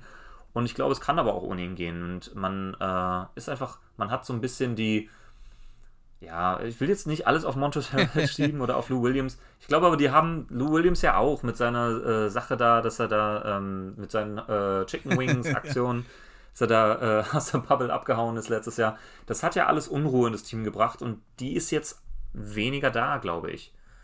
Und man hat mit auf der Trainerposition frischen Wind, Doc Rivers hat ja einen soliden Job gemacht, aber war halt auch jahrelang da. Und es ist, ich habe so ein bisschen den Eindruck, dass so ein Team, was halt jahrelang gut war, aber es auch immer mal wieder in die Players geschafft hat, aber dann eben doch nie das Talent hatte, weiter als die erste Runde zu kommen, dass das dann plötzlich ein Contender ist, wie es dann letztes Jahr war, wenn man plötzlich Kawhi Leonard und Paul George hat. Ich glaube, da war Doc Rivers auch nicht ganz drauf vorbereitet. Er macht ja jetzt bei, äh, bei Philadelphia einen sehr, sehr guten Job, aber äh, ich sehe noch nicht so ganz, ähm, oder beziehungsweise ich will ihm nicht von jeglicher Schuld freisprechen und ich kann mir vorstellen, dass das jetzt mit Tyron Lue in der Hinsicht besser funktioniert, dass er halt mit den Stars so gut umgehen kann. Und das hat er in Cleveland bewiesen. Er ist jetzt vielleicht vom, vom Knowledge her, vom Know-how nicht der allergrößte Coach der Liga, aber das kann er. Und deswegen ist, glaube ich, auch das das, was die Clippers brauchen. Ähm, aber ich kann auch deinen Punkt verstehen. Aber findest du wirklich jetzt Tai Lu, dass er wirklich da so ein Upgrade ist? Weil also er war ja erstmal war mhm. ja der Co-Trainer auch von Doc Rivers. Und also ich finde nicht, dass sie jetzt so viel anders spielen. Und ich finde auch er trifft teilweise mit seinen Line-Ups sehr, sehr merkwürdige Entscheidungen. Weil, kannst du mir das vielleicht beantworten? Warum spielt Luke Naht nicht mehr? Der macht acht Punkte in 19 Minuten, trifft fast 47 Prozent Dreier und er hatte letztens auch ein Spiel mit äh, 25 Punkten. Und da hat er auch nur 18 ja. Minuten gespielt. Also ich weiß nicht, ob da Tai Lu wirklich so viel besser ist als Doc Rivers. Das ist nämlich, was mich auch so zweifeln lässt. Ich finde, das ist ein ganz ähnlicher Trainer wie Doc Rivers. Ich, ja, also ich will jetzt gar nicht Tyron Lu in den Himmel loben. Ne? Das habe ich ja eigentlich am Anfang auch gesagt. Ich bin nicht der größte Fan von ihm. Ich glaube, dass der frische Wind, den er bringt, ähm, das war, was die Clippers brauchen.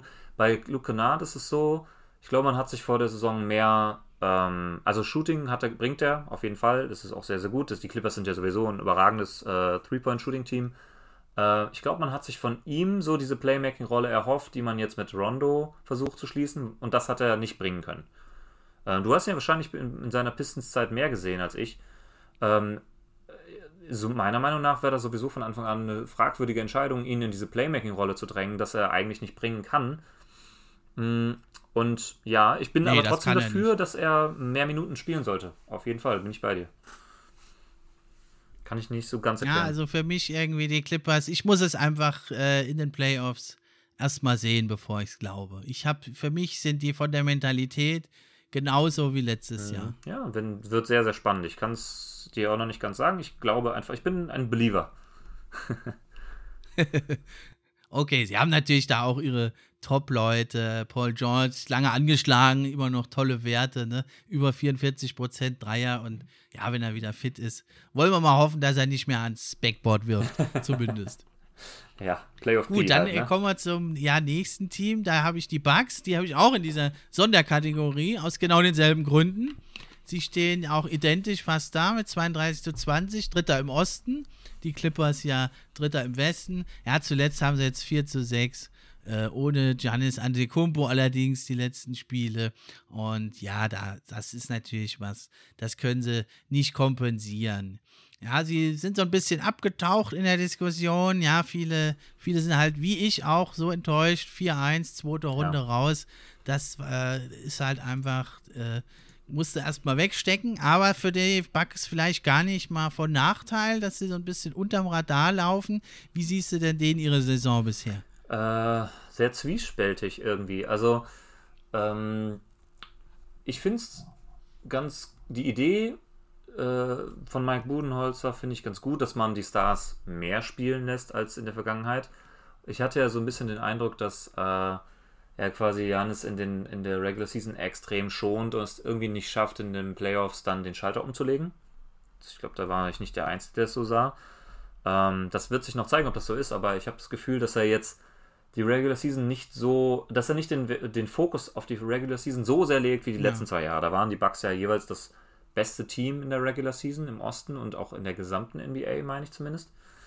Mm, und das hat Janis ja auch die verdienten MVP Awards eingebracht, aber es hat sich dann in den Playoffs nicht so wiedergespiegelt, diese Dominanz. Und ähm, Hauptkritikpunkt war es auch bei mir da so ein bisschen der Trainer gewesen. Ähm, nicht nur die Minuten, die Janis dann bekommen hat, auch in den Playoffs letztes Jahr, die waren zu niedrig, das sehen viele so. Auch das System war eben noch immer dieses Regular Season System, was eben, wie gesagt, in der Regular Season sehr gut funktioniert, in den Playoffs dann halt nicht, weil man auf sehr, sehr viele gute Jump-Shooter trifft und ähm, diese, diese, diese Philosophie, dass man eben am Korb so gut wie nichts zulässt und man dafür eben ähm, den schlechten Schützen die offenen Dreier gibt und so weiter und so fort. Ich glaube, das kann einem in den Playoffs eben zum Verhängnis werden. Letztes Jahr sind sie natürlich gegen die Miami Heat ausgeschieden, die ja ein sehr, sehr gutes Shooting-Team waren, mit Duncan Robinson, Tyler Hero und so weiter und so fort. Ähm, es wird halt auch jetzt wieder darauf ankommen, auf wen man trifft. Und ich habe bei dem Ceiling der Bugs so ein paar, ein paar, machen mir schon ein bisschen Sorgen, weil sie genau das haben, was ich gerade bei den Clippers, äh, nicht, Entschuldigung, bei den, bei den Nuggets so gelobt habe, nämlich die äh, Spieler, die für sich selbst kreieren können. Weil Janis lässt sich nachweislich ganz gut stoppen in den Playoffs, wenn man einfach eine, eine Wand vor ihm aufbaut und dann ihn zum Passen zwingt. Und Chris Middleton kann für sich selbst kreieren. Er hat auch genug äh, Game Winner schon getroffen in seiner Karriere, alles gut. Aber bei ihm sehe ich halt nicht dieses absolute Superstar-Potenzial.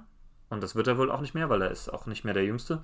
Also ist nicht, er ist in seiner Prime, aber er wird nicht mehr diesen riesen Sprung machen. Und jetzt hat man noch mhm. Drew Holiday dazu geholt vor der Saison. Den, den Trade fand ich sehr gut. Auch wenn sie vielleicht ein bisschen zu viel dafür bezahlt haben. Ähm, ich finde die Teamzusammenstellung im Grunde besser als die letzten zwei Jahre. Aber das Hauptproblem, dass man eben, wenn man hinten liegt und man braucht unbedingt ein Bucket, wem gibt man dann den Ball? Janis lässt sich zu leicht stoppen und Chris Middleton hat nicht das äh, absolute Höchstpotenzial, was man dann braucht. Da, da, wünschte ich mir dann so einen Spieler wie Chris Paul bei Milwaukee viel eher als ein Drew Holiday, der auch ein super Verteidiger, ein guter Shooter ist, aber nicht der elitärste Creator. Und diese, diese Creation fehlt den Bugs aus meiner Sicht ein bisschen, wenn es drauf ankommt. Ja, man versucht das ja jetzt so ein bisschen anzugehen, indem man halt mehr Pick and Roll mit Janis als Rollman spielt, eben mit Joe Holiday oder Middleton als Ballhändler da variabler zu spielen. Aber ja, hast du recht, hat mich jetzt, es funktioniert zwar relativ gut, aber es hat mich jetzt noch nicht ganz so überzeugt. Ja, mhm. also man muss schon sagen, Middleton, der macht das schon gut. Er ist äh, viel mehr am Ball. Er hat noch nie so viele Touches gehabt wie diese Saison. Die Assists sind auch leicht gestiegen, macht trotzdem seine 43% Dreier und 20 Punkte. Mehr aus dem äh, Pick and Roll, aber da eben auch, das will ich auch erstmal in den Playoffs sehen. Und bei Drew Holiday auch. Also hast du völlig recht. Beides richtig gute Spieler, aber jetzt nicht so die klassischen Ballhändler im Pick and Roll, wo du sagst, da hauen die halt mal 30 Punkte oder 40 Punkte raus. Ähm, es ähm, hat jetzt zwar in der Regular Season hier und da mal ganz gut geklappt. Und vor allem halt Drew Holiday, du hast gesagt, ist da ganz wichtig. Ne? Der dritte Scorer ist für mich auch so ein Top 6, 7, 8 Point Guard in der Liga, guter Verteidiger.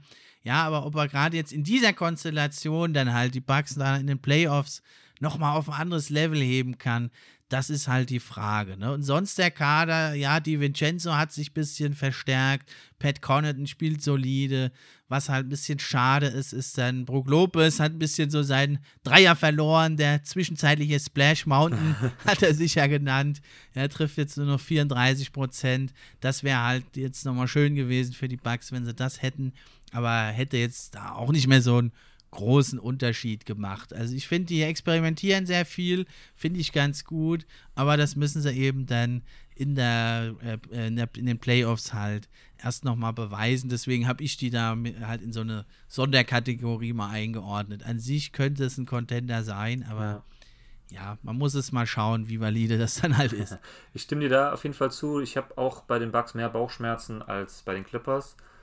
Ähm, also ich würde sagen, da ist die äh, Sorge ein bisschen gerechtfertigter, finde ich, weil ähm, sie halt die äh, Baustellen nicht so adressiert haben, wie ich mir das gehofft, gewünscht hätte vor der Saison. Letztes Jahr hatte ich sie noch als den einzigen echten Contender im Osten und dann kamen die Miami Heat aus dem Nichts und haben die weggeklatscht. Ähm, das, ja, es ist schwierig. Ähm, eigentlich muss von Janis noch der letzte Entwicklungsschritt kommen dass er wie ein Jokic zum Beispiel, also niemand spielt wie Jokic, keine Sorge, aber ich meine jetzt mehr so, dass er eben, er, er legt ja schon ganz gute Assist-Zahlen auf, aber das äh, liegt natürlich auch an dem Five-Out-System von den Bucks und äh, ein Brook Lopez, der dann eben nicht unterm Korb steht und dadurch ist ja immer irgendwie ein Shooter frei, äh, wenn, der, wenn Janis zum Korb geht, aber das funktioniert eben in den Playoffs nicht so gut und ich, ich hoffe sehr, dass Mike Budenholzer und Janis sich vielleicht äh, zusammen irgendwie so was überlegt haben, wie man Janis in den Playoffs besser nutzen kann. Vielleicht als Roman im Pick and Roll, ja, aber dann ist die Frage, wer ist der elitäre Ballhändler, der das Pick and Roll läuft? Ähm, ist das ein Drew Holiday? Ich weiß es nicht. Ähm, ja, also bei den Bucks bin ich sehr viel vorsichtiger mit dem Contender-Status, als es letztes Jahr war. Und ähm, wie gesagt, wenn es wenn, hart auf hart kommt und wer gibt dir dann die Punkte? Ich erinnere mich an äh, ein Spiel früher in der Saison gegen die Suns. Hm, da waren die Suns mit einem Punkt vorne und es waren letzte Possession. Die Bucks haben sich eine Auszeit genommen und haben dann versucht, noch ein letztes Play zu machen. Und äh, das Play, was für, für die sich dann Budenholz entschieden hat, war dann eben äh, ein, ein, Pass äh, an, die, an den Elbow und Janis äh, nimmt dann einfach einen äh, äh, Fadeaway-Jumpshot von der Freiwurflinie, der halt nicht fällt, weil er nicht den besten Wurf hat. Und gleichzeitig steht halt ein Chris Middleton in der rechten Ecke völlig frei für, ein, für, ein, für einen Dreier. Das wäre auch der Sieg gewesen. Und dann denke ich mir immer so, entweder ist es so ein bisschen die, das, die Decision-Making, was bei Janis nicht perfekt ist. Also, das heißt schon perfekt, aber nicht auf dem Level ist. Oder es ist die Coaching-Entscheidung oder es ist eine Kombination aus beidem. Also ich bin da noch nicht überzeugt. Und was, noch eine kleine Ergänzung. Äh, als sie 2019 in den Conference Finals standen, hatten sie ja noch einen Spieler in ihren Reihen, die das so ein bisschen auffangen konnte. Und da war zum Beispiel Malcolm Brockton so einer. Den hast du ja auch letztes Mal schon erwähnt, als es um damals um den Rookie of the Year ging. Ähm, der lieferte so ein bisschen das Playmaking, auch im Pick and Roll, was die Bugs immer noch gebrauchen könnten. Und Drew Holiday kann das wahrscheinlich so ein bisschen. Äh, und Drew Holiday ist ein riesiges Upgrade zu Eric Bledsoe, vor allem offensiv. Also das äh, ist gar keine Frage. Deswegen, ich, eigentlich müsste man sehr viel optimistischer sein, als man letztes Jahr war, aber irgendwie bin ich es trotzdem nicht. ja, wenn wir es dann sehen. Ne? Schauen wir mal. Ja, dann kommen wir noch zu zwei weiteren Teams, die wir noch kurz besprechen wollen. Ich habe sie jetzt nur als Herausforderer sozusagen dann äh, neben dieser Sonderkategorie und den Top-Contendern. Das sind also die Jazz und die Suns, die ja den Platz 1 und 2 belegen zurzeit im Westen. Die Jazz ja mit 39 zu 13 auf dem ersten Platz und stehen jetzt bei 8 zu 2 Siegen aus den letzten 10 Spielen und besonders verrückt, sie haben jetzt 23 Heimsiege in Folge, nachdem sie die ersten beiden Spiele, warum auch immer, verloren haben. Was macht die Jazz für dich so stark diese Saison? Ja, auf jeden Fall das ganze Teamgebilde drumherum. Also man hat nicht die High-End überragenden Einzelspieler. Donovan Mitchell ist natürlich ein sehr, sehr guter und verdienter All-Star und Rudy Gobert ist der beste Verteidiger der Liga, aber das Team funktioniert als Ganzes so gut. Und äh, man hat das beste Net-Rating der Liga äh, und man steht auch zu Recht auf Platz 1. Also ein Joe Ingles funktioniert sehr, sehr gut. Ein Jordan Clarkson spielt eine super Saison. Ähm, ja, also im Grunde kann man jetzt in dem äh, Regular Season Team nicht viel rumkritisieren. Ähm, ich habe mir halt in den Playoffs, mache mir in den Playoffs schon große Sorgen weil es in den, die letzten Jahre einfach gezeigt haben.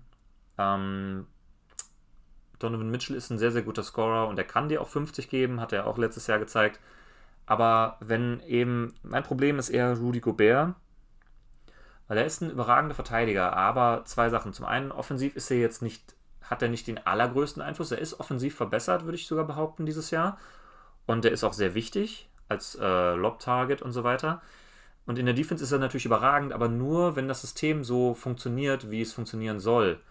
Und diese, diese Drop-Coverage, die die äh, Utah Jazz eben gerne spielen, weil, weil Gobert eben perfekt dafür ist, die wird in den Playoffs eher noch ein bisschen, ähm, ja, ausgespielt von sehr guten Jump, äh, Jump-Shootern.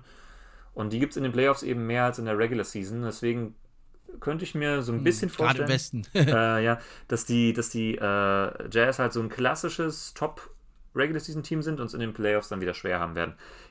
Sie sind ja letztes Jahr auch schon in der ersten Runde raus. Das hätten sie vielleicht noch schaffen können gegen die Nuggets. Wenn sie dieses Jahr wieder auf die Nuggets treffen würden, glaube ich, dass die Nuggets der klare Favorit wären, in den Playoffs zumindest. Wie siehst du das denn? Ja, haben ja auch 3-1 geführt ja. äh, gegen die Nuggets und sind dann dem Fluch erlegen. Ja, also ich sehe es schon eigentlich ein bisschen optimistischer noch als du, weil also sie haben schon relativ viel Playoff-Erfahrung und sie haben auch schon die eine oder andere Runde gewonnen. Und was mich jetzt doch ein bisschen optimistischer noch stimmt da für die Playoffs ist, sie laufen sehr, sehr viel Pick and Roll und sie sind auch das beste Pick and Roll Team der mhm. Liga. Sie haben fast ein Viertel aller Possessions, leiten sie damit ein. Also sie schließen es dann nicht immer direkt ab damit und sie machen da auch fast einen Punkt pro Possession, sind da also das beste Team dabei. Mhm. Ne? Und da äh, ist dann eben doch die Rolle von Gobert, auch wenn er jetzt nicht sehr gut abschließt am Korb, ja, doch sehr wichtig, weil er halt doch so einfach ein so guter Blocksteller ist, ja. ne? was die ja auch bei den Utah Jazz spielen, alle drei Sekunden erwähnen, mhm. die Reporter. Ja, aber es ist halt nun mal so. Und ja, also wenn halt dann so ein Riese zum Korb rollt, dann muss das irgendwo doch respektieren. Und da liegt ja schon der Schlüssel für diese Mega-Offense, ja, vor allem bei den Dreiern, die sie da abziehen. Ja, also sie treffen ja Sie nehmen die meisten Dreier, sie treffen die meisten Dreier. Fast 40 Prozent aller Würfe sind Dreier und fast 40 Prozent treffen mhm. sie auch noch mhm. davon. Ja, und da sind sie eins der ganz wenigen Teams, wenn es dabei bleibt, was das mal über eine Saison schafft. Die einzigen Teams, die das bisher schon geschafft haben, sind die Mavs gewesen letztes Jahr und dann halt mehrere der Rocket-Teams der letzten Jahre. Und äh, äh, gerade die Rockets waren ja Teams, die zwar gescheitert sind, aber sehr nah dran mhm. Eins der besten Teams aller Zeiten zu schlagen mit den Warriors. Und die Jazz sind natürlich dann schon äh, ausbalancierter und haben eben auch eine sehr starke Defense, was die Mavs und die Rockets da nicht hatten. Ja, deswegen sehe ich das schon äh, ein bisschen optimistischer da. Ne? Also man muss natürlich dann wirklich gucken, wie es halt dann in so einer engen Playoff-Serie aussieht. Aber ich denke, die können durchaus jedem Team eine 6-7-Spiele-Serie halt liefern. Ne? Und dann kommt es halt eben auf Kleinigkeiten an. Ja, ähm, ich stimme dir eigentlich auch zu. Die Defense ist ja, wie gesagt, auch sehr, sehr gut. Und wenn das Shooting so bleibt, dann sind sie auf jeden Fall immer ein extrem gefährliches Team, weil jedes dermaßen gute Three-Point-Shooting-Team ist, ist, ist eine Gefahr, ganz klar. Problem, was ich bei den Jazz so ein bisschen sehe, und das ist eigentlich dasselbe Problem, was man immer hat, obwohl Gobert eben Jahr für Jahr eigentlich besser wird in dem Punkt, ähm, Sie können nicht so gut switchen, weil Gobert ist eben nicht so flink auf den Beinen. Er kann halt hm. keine Guards vor sich halten. Das ist kein Geheimnis mehr in der Liga. Ein Anthony Davis kann das schon. Zum Beispiel. Ja? Und ein, äh, naja, gut, so viele Big Men können das nicht, aber das ist einer der Punkte, warum die Lakers auch so erfolgreich ja. waren letztes Jahr. Und wenn Anthony Davis auf die 5 geht und nicht auf der 4 spielt, wie er das halt gerne hätte, dann sind die Lakers ja auch so gut gewesen letztes Jahr wie äh, in keiner anderen Konstellation. Also Anthony Davis auf der 5 waren die besten Lineups, die die Lakers stellen konnten. Und er hat sie nur, äh, nur hin und wieder spielen lassen, wenn er eben Lust dazu hatte oder wenn es nötig war. Und ähm, gut, so ein Small Ball Team wie die Rockets letztes Jahr haben wir dieses Jahr nicht tatsächlich in der Liga, nicht in dem Ausmaß. Aber wenn die Lakers auch mal wieder small gehen würden gegen die Jazz und Anthony Davis steht auf der 5 und Markeith Morris auf der 4 oder von mir aus auch Markeith Morris, der dann die, die, die Fake 5 da übernimmt, ähm, dann in der Vergangenheit war es halt häufiger so, dass Gobert praktisch, ich bin jetzt vorsichtig mit dem Griff, äh, vom Feld gespielt wurde. Ich, ne, also nicht wirklich, aber er war dann in sehr, sehr vielen Possessions eben. Er konnte seine Stärken nicht mehr ausspielen, weil man eben äh, hm. ihn rausgezogen hat aus der Zone, wo er eben gebraucht wird als Shotblocker. Und das, äh, seine Präsenz unterm Korb ist halt das, was die Utah Jazz Defense so stark macht, weil er eben äh, nicht nur Würfe blockt, sondern auch eben Würfe gar nicht erst zulässt, weil man sie nicht nimmt, sondern sich für den schwierigen Midranger entscheidet. Und in den Playoffs werden diese schwierigen Midranger halt einfach besser getroffen. Deswegen weiß ich nicht, ob die Spielweise da ist so ähnlich wie bei den Bucks auch, muss mir eigentlich äh, der Coach, und ich traue das Quinn Snyder auf jeden Fall zu, muss mir eigentlich eine defensive, einen defensiven Scheme irgendwie zeigen, wie man es schafft, Gobert auf dem Feld zu lassen und seine Stärken in voller Gänze zu nutzen, weil sonst ist die Defense halt nicht mehr so gut. Ja, man versucht es ja jetzt halt eben damit, dass er nicht mehr rausgeht, sondern nur noch bis zur Mitteldistanz eben die Würfe mhm. erschwert, aber nicht mehr an die Dreierlinie rausgeht. Aber dann, du hast gesagt, dann müssen natürlich die Guards da äh, noch mehr rotieren und noch mehr arbeiten. Und das ist natürlich dann, ja, gegen die Top-Spieler dann schwierig zu verteidigen. Auch wenn du natürlich mit Royce O'Neill und Conley zwei richtig gute Guard- oder Wing-Verteidiger hast. Aber ja, gegen die Top-Leute ist es dann halt schwierig. Oder Gobert muss halt doch wieder raus an die Dreierlinie und da dann eben hat er natürlich die von dir angesprochenen Schwächen, ja. Und was natürlich da ein bisschen Bauchschmerzen macht bei den Jazz, ist natürlich, sie haben halt eigentlich zwei Kandidaten für den Six-Man of the Year, Clarkson und Ingles. Und natürlich in den Playoffs natürlich wird die Rotation kürzer und dann spielt halt diese tolle Bank dann halt auch nicht mehr so eine große Rolle. Das ist Rolle. ein sehr relevanter Punkt. Ja, aber was so ein bisschen, finde ich, noch unterschätzt wird, ist, dass halt Mike Conley, ja, weil der halt letzte Saison nicht so gut war, wird er irgendwie so immer noch ein bisschen, finde ich, unterschätzt. Und der ist also wirklich schon, das ist wirklich auch einer, der selber seinen Wurf kreieren kann, gerade im Pick and Roll. Ne, und das ist dann halt so diese Option, wenn es hart auf hart kommt, kannst du halt Mitchell oder Conley da schon mal den Ball geben und kreieren. Ne? Und Conley hat halt die große Erfahrung und Mitchell hat halt, naja, diese Scoring Power und hat ja auch schon die eine oder andere Serie da dann eben gedreht. Ne? Und bei Conley kommt halt noch dazu, dass er halt auch ein sehr starker und unterschätzter Verteidiger oh ja, ist. Auf jeden ne? Fall. Deswegen, ja, schwierig einzuschätzen. Was, auch, äh, was mir gerade erst klar wird, äh, was wir so ein bisschen unterschlagen haben, dass letztes Jahr in den Playoffs ja auch ein Bojan Bogdanovic gefehlt hat. Der ist ja genau, auch ein ja. extrem wichtiger Spieler für dieses Team. Und das zeigte dieses Jahr auch wieder. Und er hat es auch letztes Jahr in der Regular Season schon gezeigt. Und ähm, sein Fehlen in den Playoffs hat sich dann bemerkbar gemacht wenn er dieses Jahr eben auf dem Niveau weiterspielen kann, dann ist das natürlich ein ganz anderes Team auch wieder und sie hätten halt das auch mit ihm letztes Jahr hätten sie die erste Runde vielleicht auch schon überstanden. Deswegen, ähm, dass Conley auf einem ganz anderen Niveau dieses Jahr spielt als letztes Jahr, muss man berücksichtigen und dass ein Bogdanovic eben dabei sein wird, höchstwahrscheinlich im Vergleich zum letzten Jahr, muss man auch sehen. Deswegen, klar, Playoff-Erfolg äh, sollte man nicht zu hoch hängen. Dieses Team war halt auch ein bisschen short-handed letztes Jahr und in den vergangenen Jahren sind sie halt auch immer mal wieder gegen die Rockets rausgeflogen, die das halt äh, absolut abused haben, äh, die seine Schwächen von Gobert mit, mit Harden und seinem Stepback. Ich erinnere mich auch an eine Serie, wo äh, die Jazz dann die sehr interessante Taktik gefahren haben, mit, ähm, dass man eben nicht mehr vor Harden verteidigt hat, sondern sich so halb hinter ihn gestellt hat. So seine, hinter seine starke Hand und genau, man ja. quasi seinen Pull-Up-Dreier verhindern wollte und ihn zum Korb zwingen wollte. Aber auch das hat nicht so funktioniert, wie man sich das erhofft hat. Äh, ich bin sehr gespannt. Äh, ich würde mich auf jeden Fall freuen, weil die Jazz sind ein sehr spannendes und äh, spaßiges Team. Spielen sehr schönen Teambasketball auch. Und es würde mich freuen, wenn sie damit viel Erfolg haben. Aber ich sehe es nicht so ganz. Der zweitwichtigste Spieler mit, mit oder was heißt wichtiger? Vielleicht ist er, vielleicht ist er sogar wichtiger. Der zweitbeste Spieler mit Gobert, der muss halt äh, abliefern. Und der muss in die Situation gebracht werden, wo er seine Stärken ausspielen kann. Kleiner Pluspunkt vielleicht halt noch, die Jazz halt traditionell sehr heimstark und da hatten sie eigentlich nie den groß den Homecourt Advantage und jetzt hätten sie mhm. ihn quasi in jeder Runde. Stimmt. Na, deswegen denke ich zumindest, also wenn die Jazz rausgehen, dann auch wieder in einer sehr, sehr knappen das Serie. Das mit Sicherheit. Sie haben auf jeden Fall das Potenzial, jede Serie knapp zu gestalten. Ja, dann kommen wir doch noch zu den Phoenix Suns. Das Beste kommt zum Schluss. Die liegen ja auf dem zweiten Platz im Westen, knapp dahinter. 36 zu 15.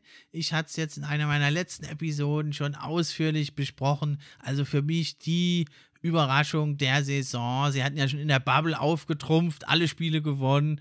Und jetzt liegt sie auf dem zweiten Platz. Ja, man muss sie natürlich ernst nehmen. Was bei mir da so ein bisschen, ja, Grummeln bereitet ist, also außer Chris Paul und ja, von der Bank den Spielern, Jay Crowder, Dario Saric, hat ja. da eigentlich keiner Playoff-Erfahrung. Wie siehst du denn die Suns da als Contender? Ja, die Suns sind ja mein Lieblingsteam, deswegen freut es mich, dass wir das Beste zum Schluss äh, beschreiten wollen.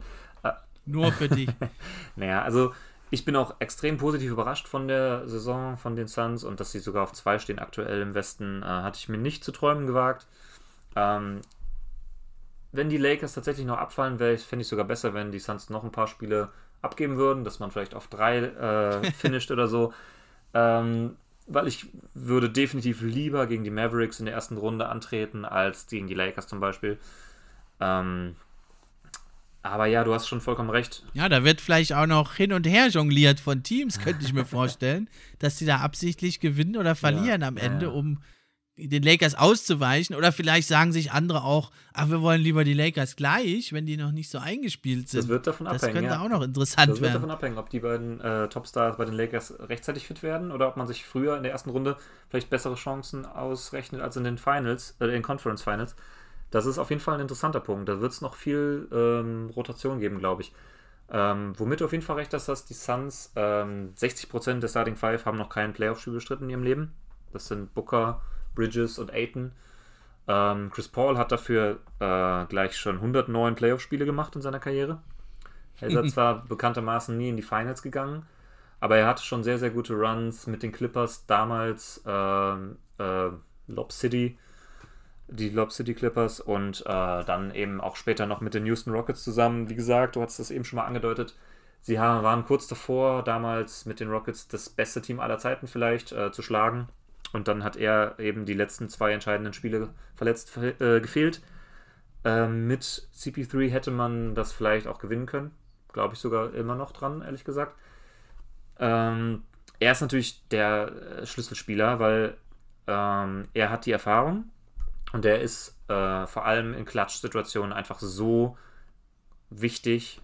Äh, er und Booker haben ja ein unfassbares äh, Plus-Minus äh, im, im vierten Viertel.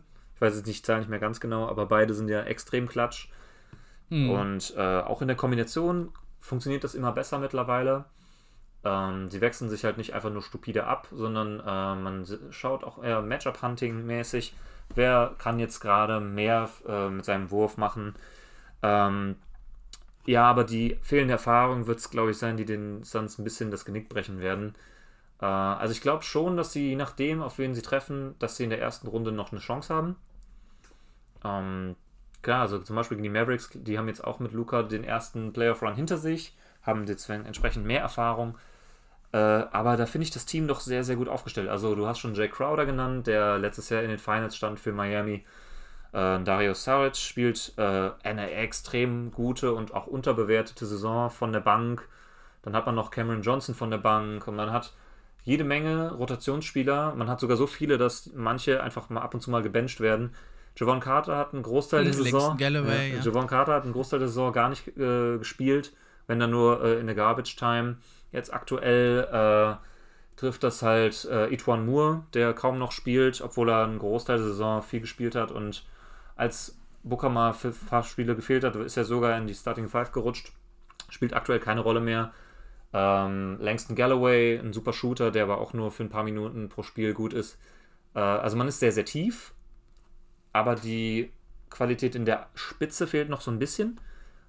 Ähm, bei einem Playoff-Team ist es schon wichtig, dass man äh, einen absoluten Go-To-Guy hat, der halt wirklich immer seinen Wurf kriegt. Das kann Booker schon, aber weder Booker noch Paul sind aus meiner Sicht äh, Top-10-Spieler in dieser Liga und ich glaube, das bräuchtest du, um ein richtiger Contender zu sein. Und ähm, deswegen bin ich sehr vorsichtig, die Suns als echten Contender zu sehen. Ich sehe sie halt in dieser Kategorie darunter. Genau, gemeinsam mit den Bucks, den Nuggets, den Jazz und äh, bei mir auch den 76ers, bei dir äh, wahrscheinlich äh, ein bisschen anders.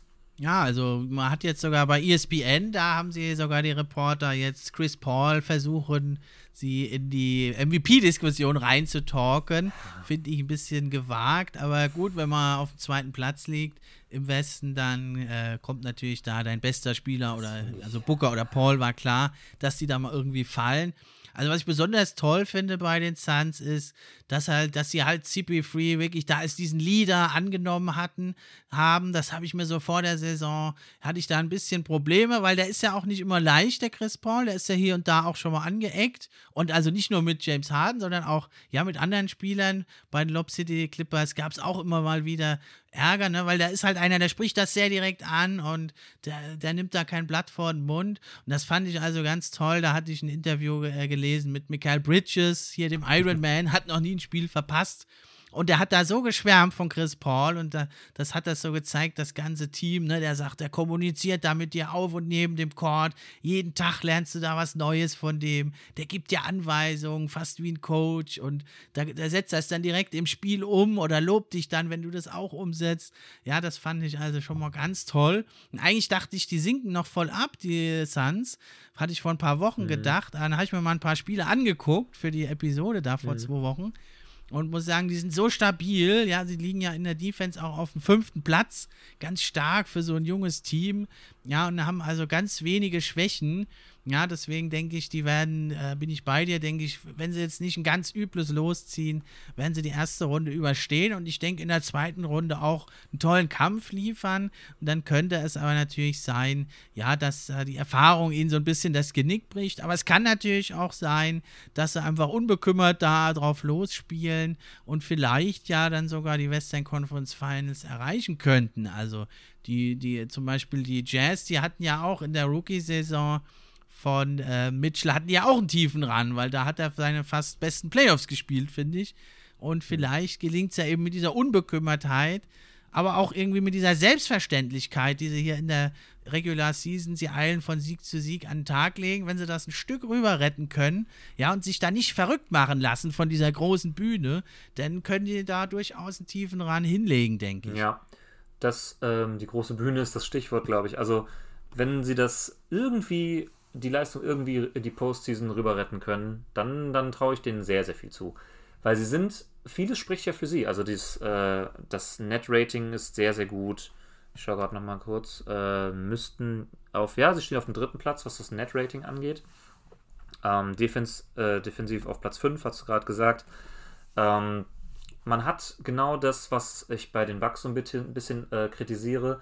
Dieses, ähm, diese Shot Creation, wenn es drauf ankommt. Also ne, die Klatsch-Player, Chris Paul, Devin Booker sind beide wahnsinnig klatsch und bringen dir in engen Spielen auch gerne mal den Sieg.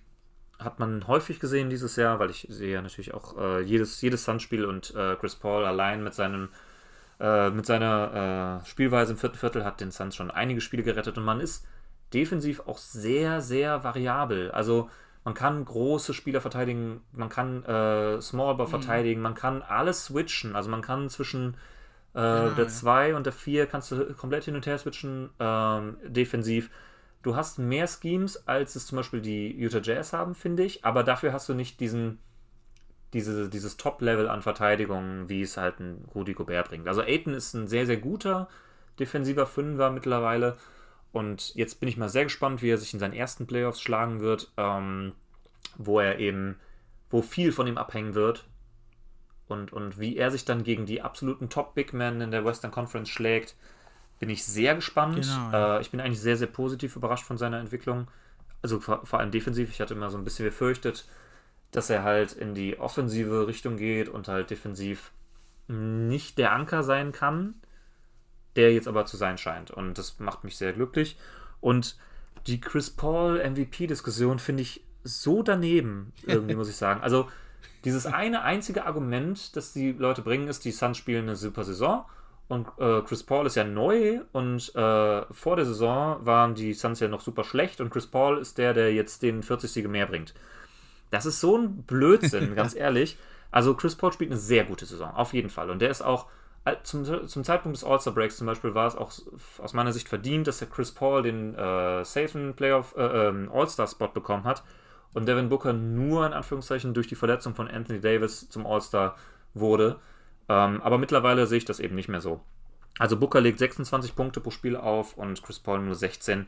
Und klar, der hat äh, fast doppelt so viele Assists und er ist in der Defense auch wichtig und er organisiert alles. Aber Booker, ohne Booker wäre das Team halt nichts, gar nichts. Also äh, es ist auch nicht mal vergleichbar zu dem Oklahoma City Team, was Chris Paul letztes Jahr auf Platz 5 geführt hat.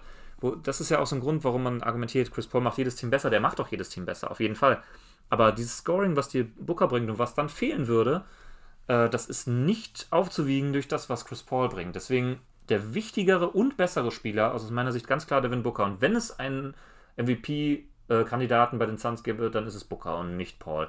Aber ich weiß nicht, ob ich da äh, nicht alleine bin mit der Meinung. Ähm, trotzdem ist es Quatsch, weil die Zahlen einfach ja, nicht so ganz stimmen. Bei beiden nicht. Also Paul scoret viel zu wenig und Booker macht alles andere viel zu wenig. Äh, deswegen, also um, viel zu wenig, um MVP zu sein. So, ne? der, der legt halt keine Jokic-Zahlen oder Embiid-Zahlen oder sowas auf. Deswegen ist die Diskussion eigentlich nee, also Quatsch. das nicht, aber in der erweiterten Diskussion kann man die beide ja. durchaus, denke ich mal, erwähnen. Ne? Und also das MVP-Rennen ist ja offen wie noch nie mhm. eigentlich. Ja, und da werden ganz viele Leute Stimmen kriegen. Und warum wird nicht Chris Paul oder Devin Booker, denke ich, werden da auch ein paar Stimmen kriegen. Wahrscheinlich, ja. Dann irgendwo da auf dem 10. oder irgendwas Platz landen. Ist ja dann eigentlich auch egal, ob der Fünfter oder Achter oder Zehnter bist. Das sind ja mehr ja, so ja, genau. Spielchen eigentlich. Nee, aber grundsätzlich. Ja, aber ich finde also auch Cameron Johnson oder Michael Bridges, auch tolle Entwicklung, mhm. sind ja eigentlich alles gute Verteidiger. Eigentlich nur Devin Booker. Wenn, also er hat ja auch einen kleinen Sprung mhm. gemacht. Wenn der vielleicht nochmal einen Sprung macht, dann haben die eigentlich nur gute Verteidiger im gesamten Team fast. Also das finde ich schon beeindruckend. Und also auch gerade Michael Bridges, ja, der macht hier den Free and D Defender und haut da die Dreier rein, als wäre es mhm. nichts. Also finde ich eine ganz tolle Entwicklung, die dieses Team genommen hat. Aber ja, so der absolute Angriff auf den Titel kommt da noch zu früh Denk wahrscheinlich. Auch, ja. So. Okay, ähm, willst du noch was zu einem anderen Team sagen? Also die Blazers werden ja manchmal noch genannt. Für mich haben sie also da eine zu schlechte Defense, werden immer mal noch aus Dark Horse genannt. Also einen tiefen Rand traue ich ihnen eventuell schon zu, aber für einen Titel denke ich, da spielen die mhm. keine Rolle. Ja, die Blazers sehe ich da nicht, ähm, obwohl sie, wenn sie in Bestbesetzung antreten, wahrscheinlich noch stärker einzuschätzen sind als zum Beispiel die Mavericks, die ja noch manche da reinreden möchten. Bei den Mavericks ist es ja so, dass sie am Anfang der Saison sehr, sehr, sehr hart durch Corona getroffen waren und deshalb in den Standings ziemlich weit abgefallen sind.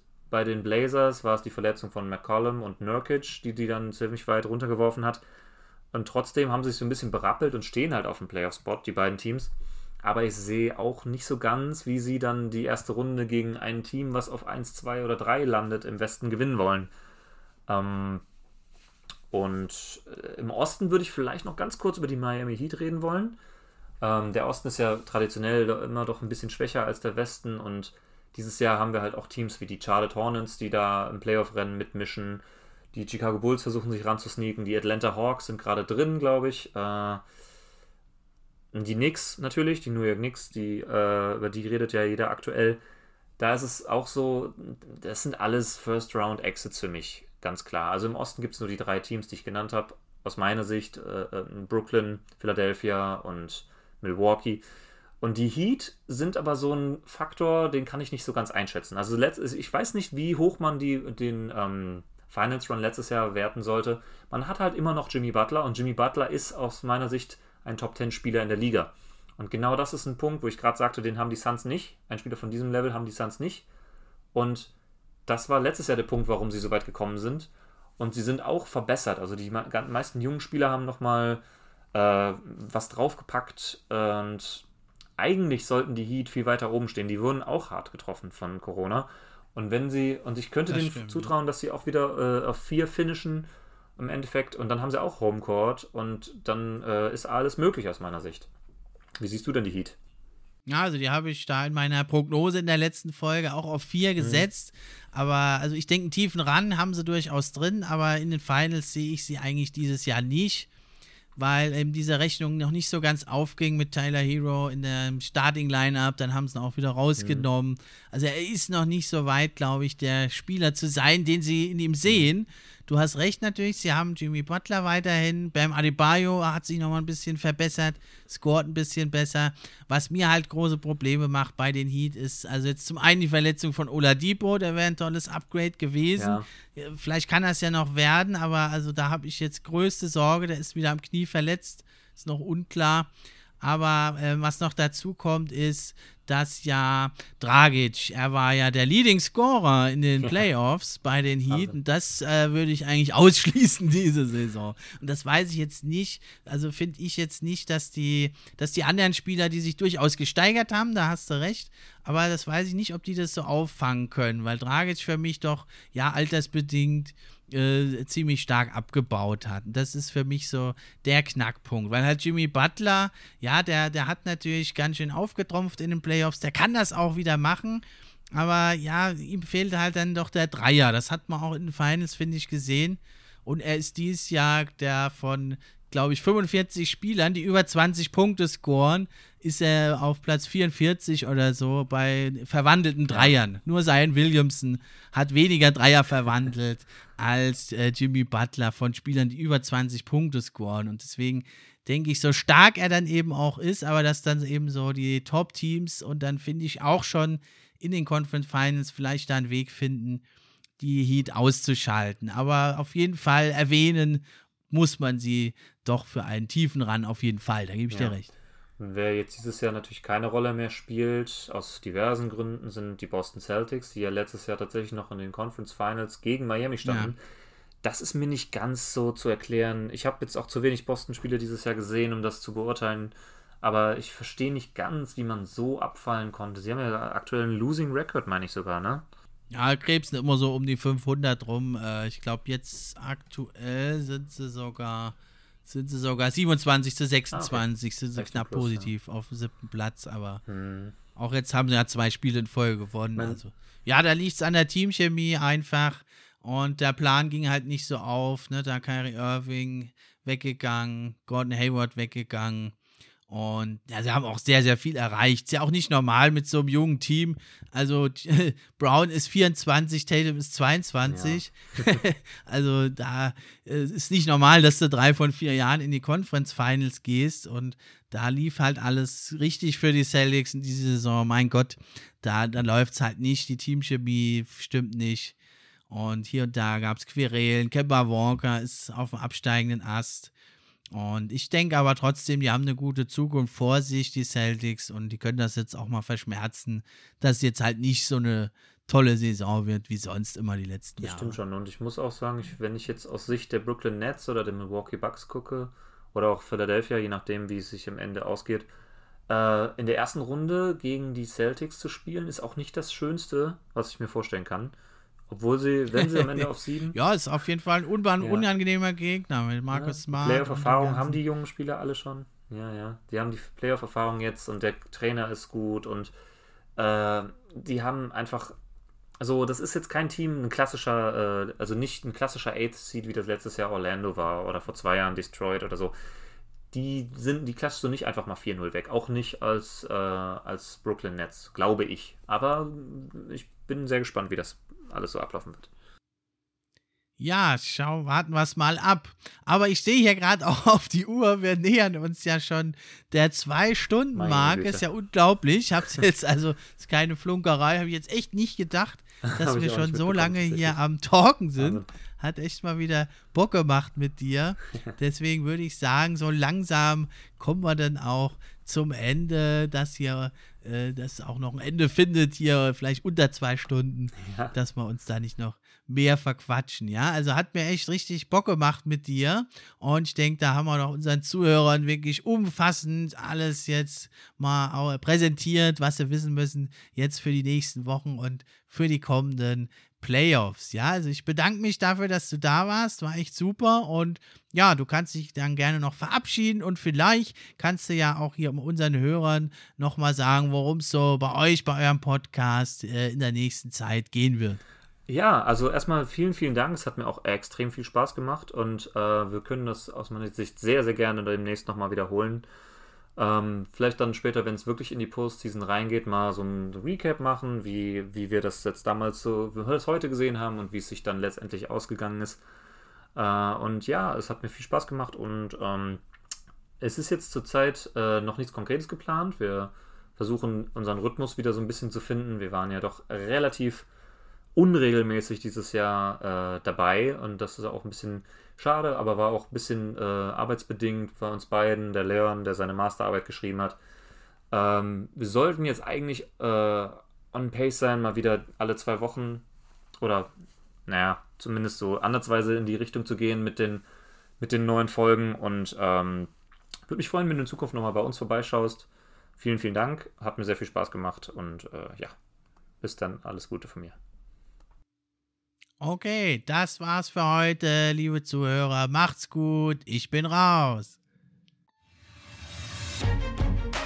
Der Pod für die Fans bringt dir die Gerüchte, die News und die Trends. Mit wechselnden Gästen, natürlich die besten, sind wir am Diskutieren. Spieler und Teams am Analysieren. Gib uns doch ein Like und drück Abonnieren.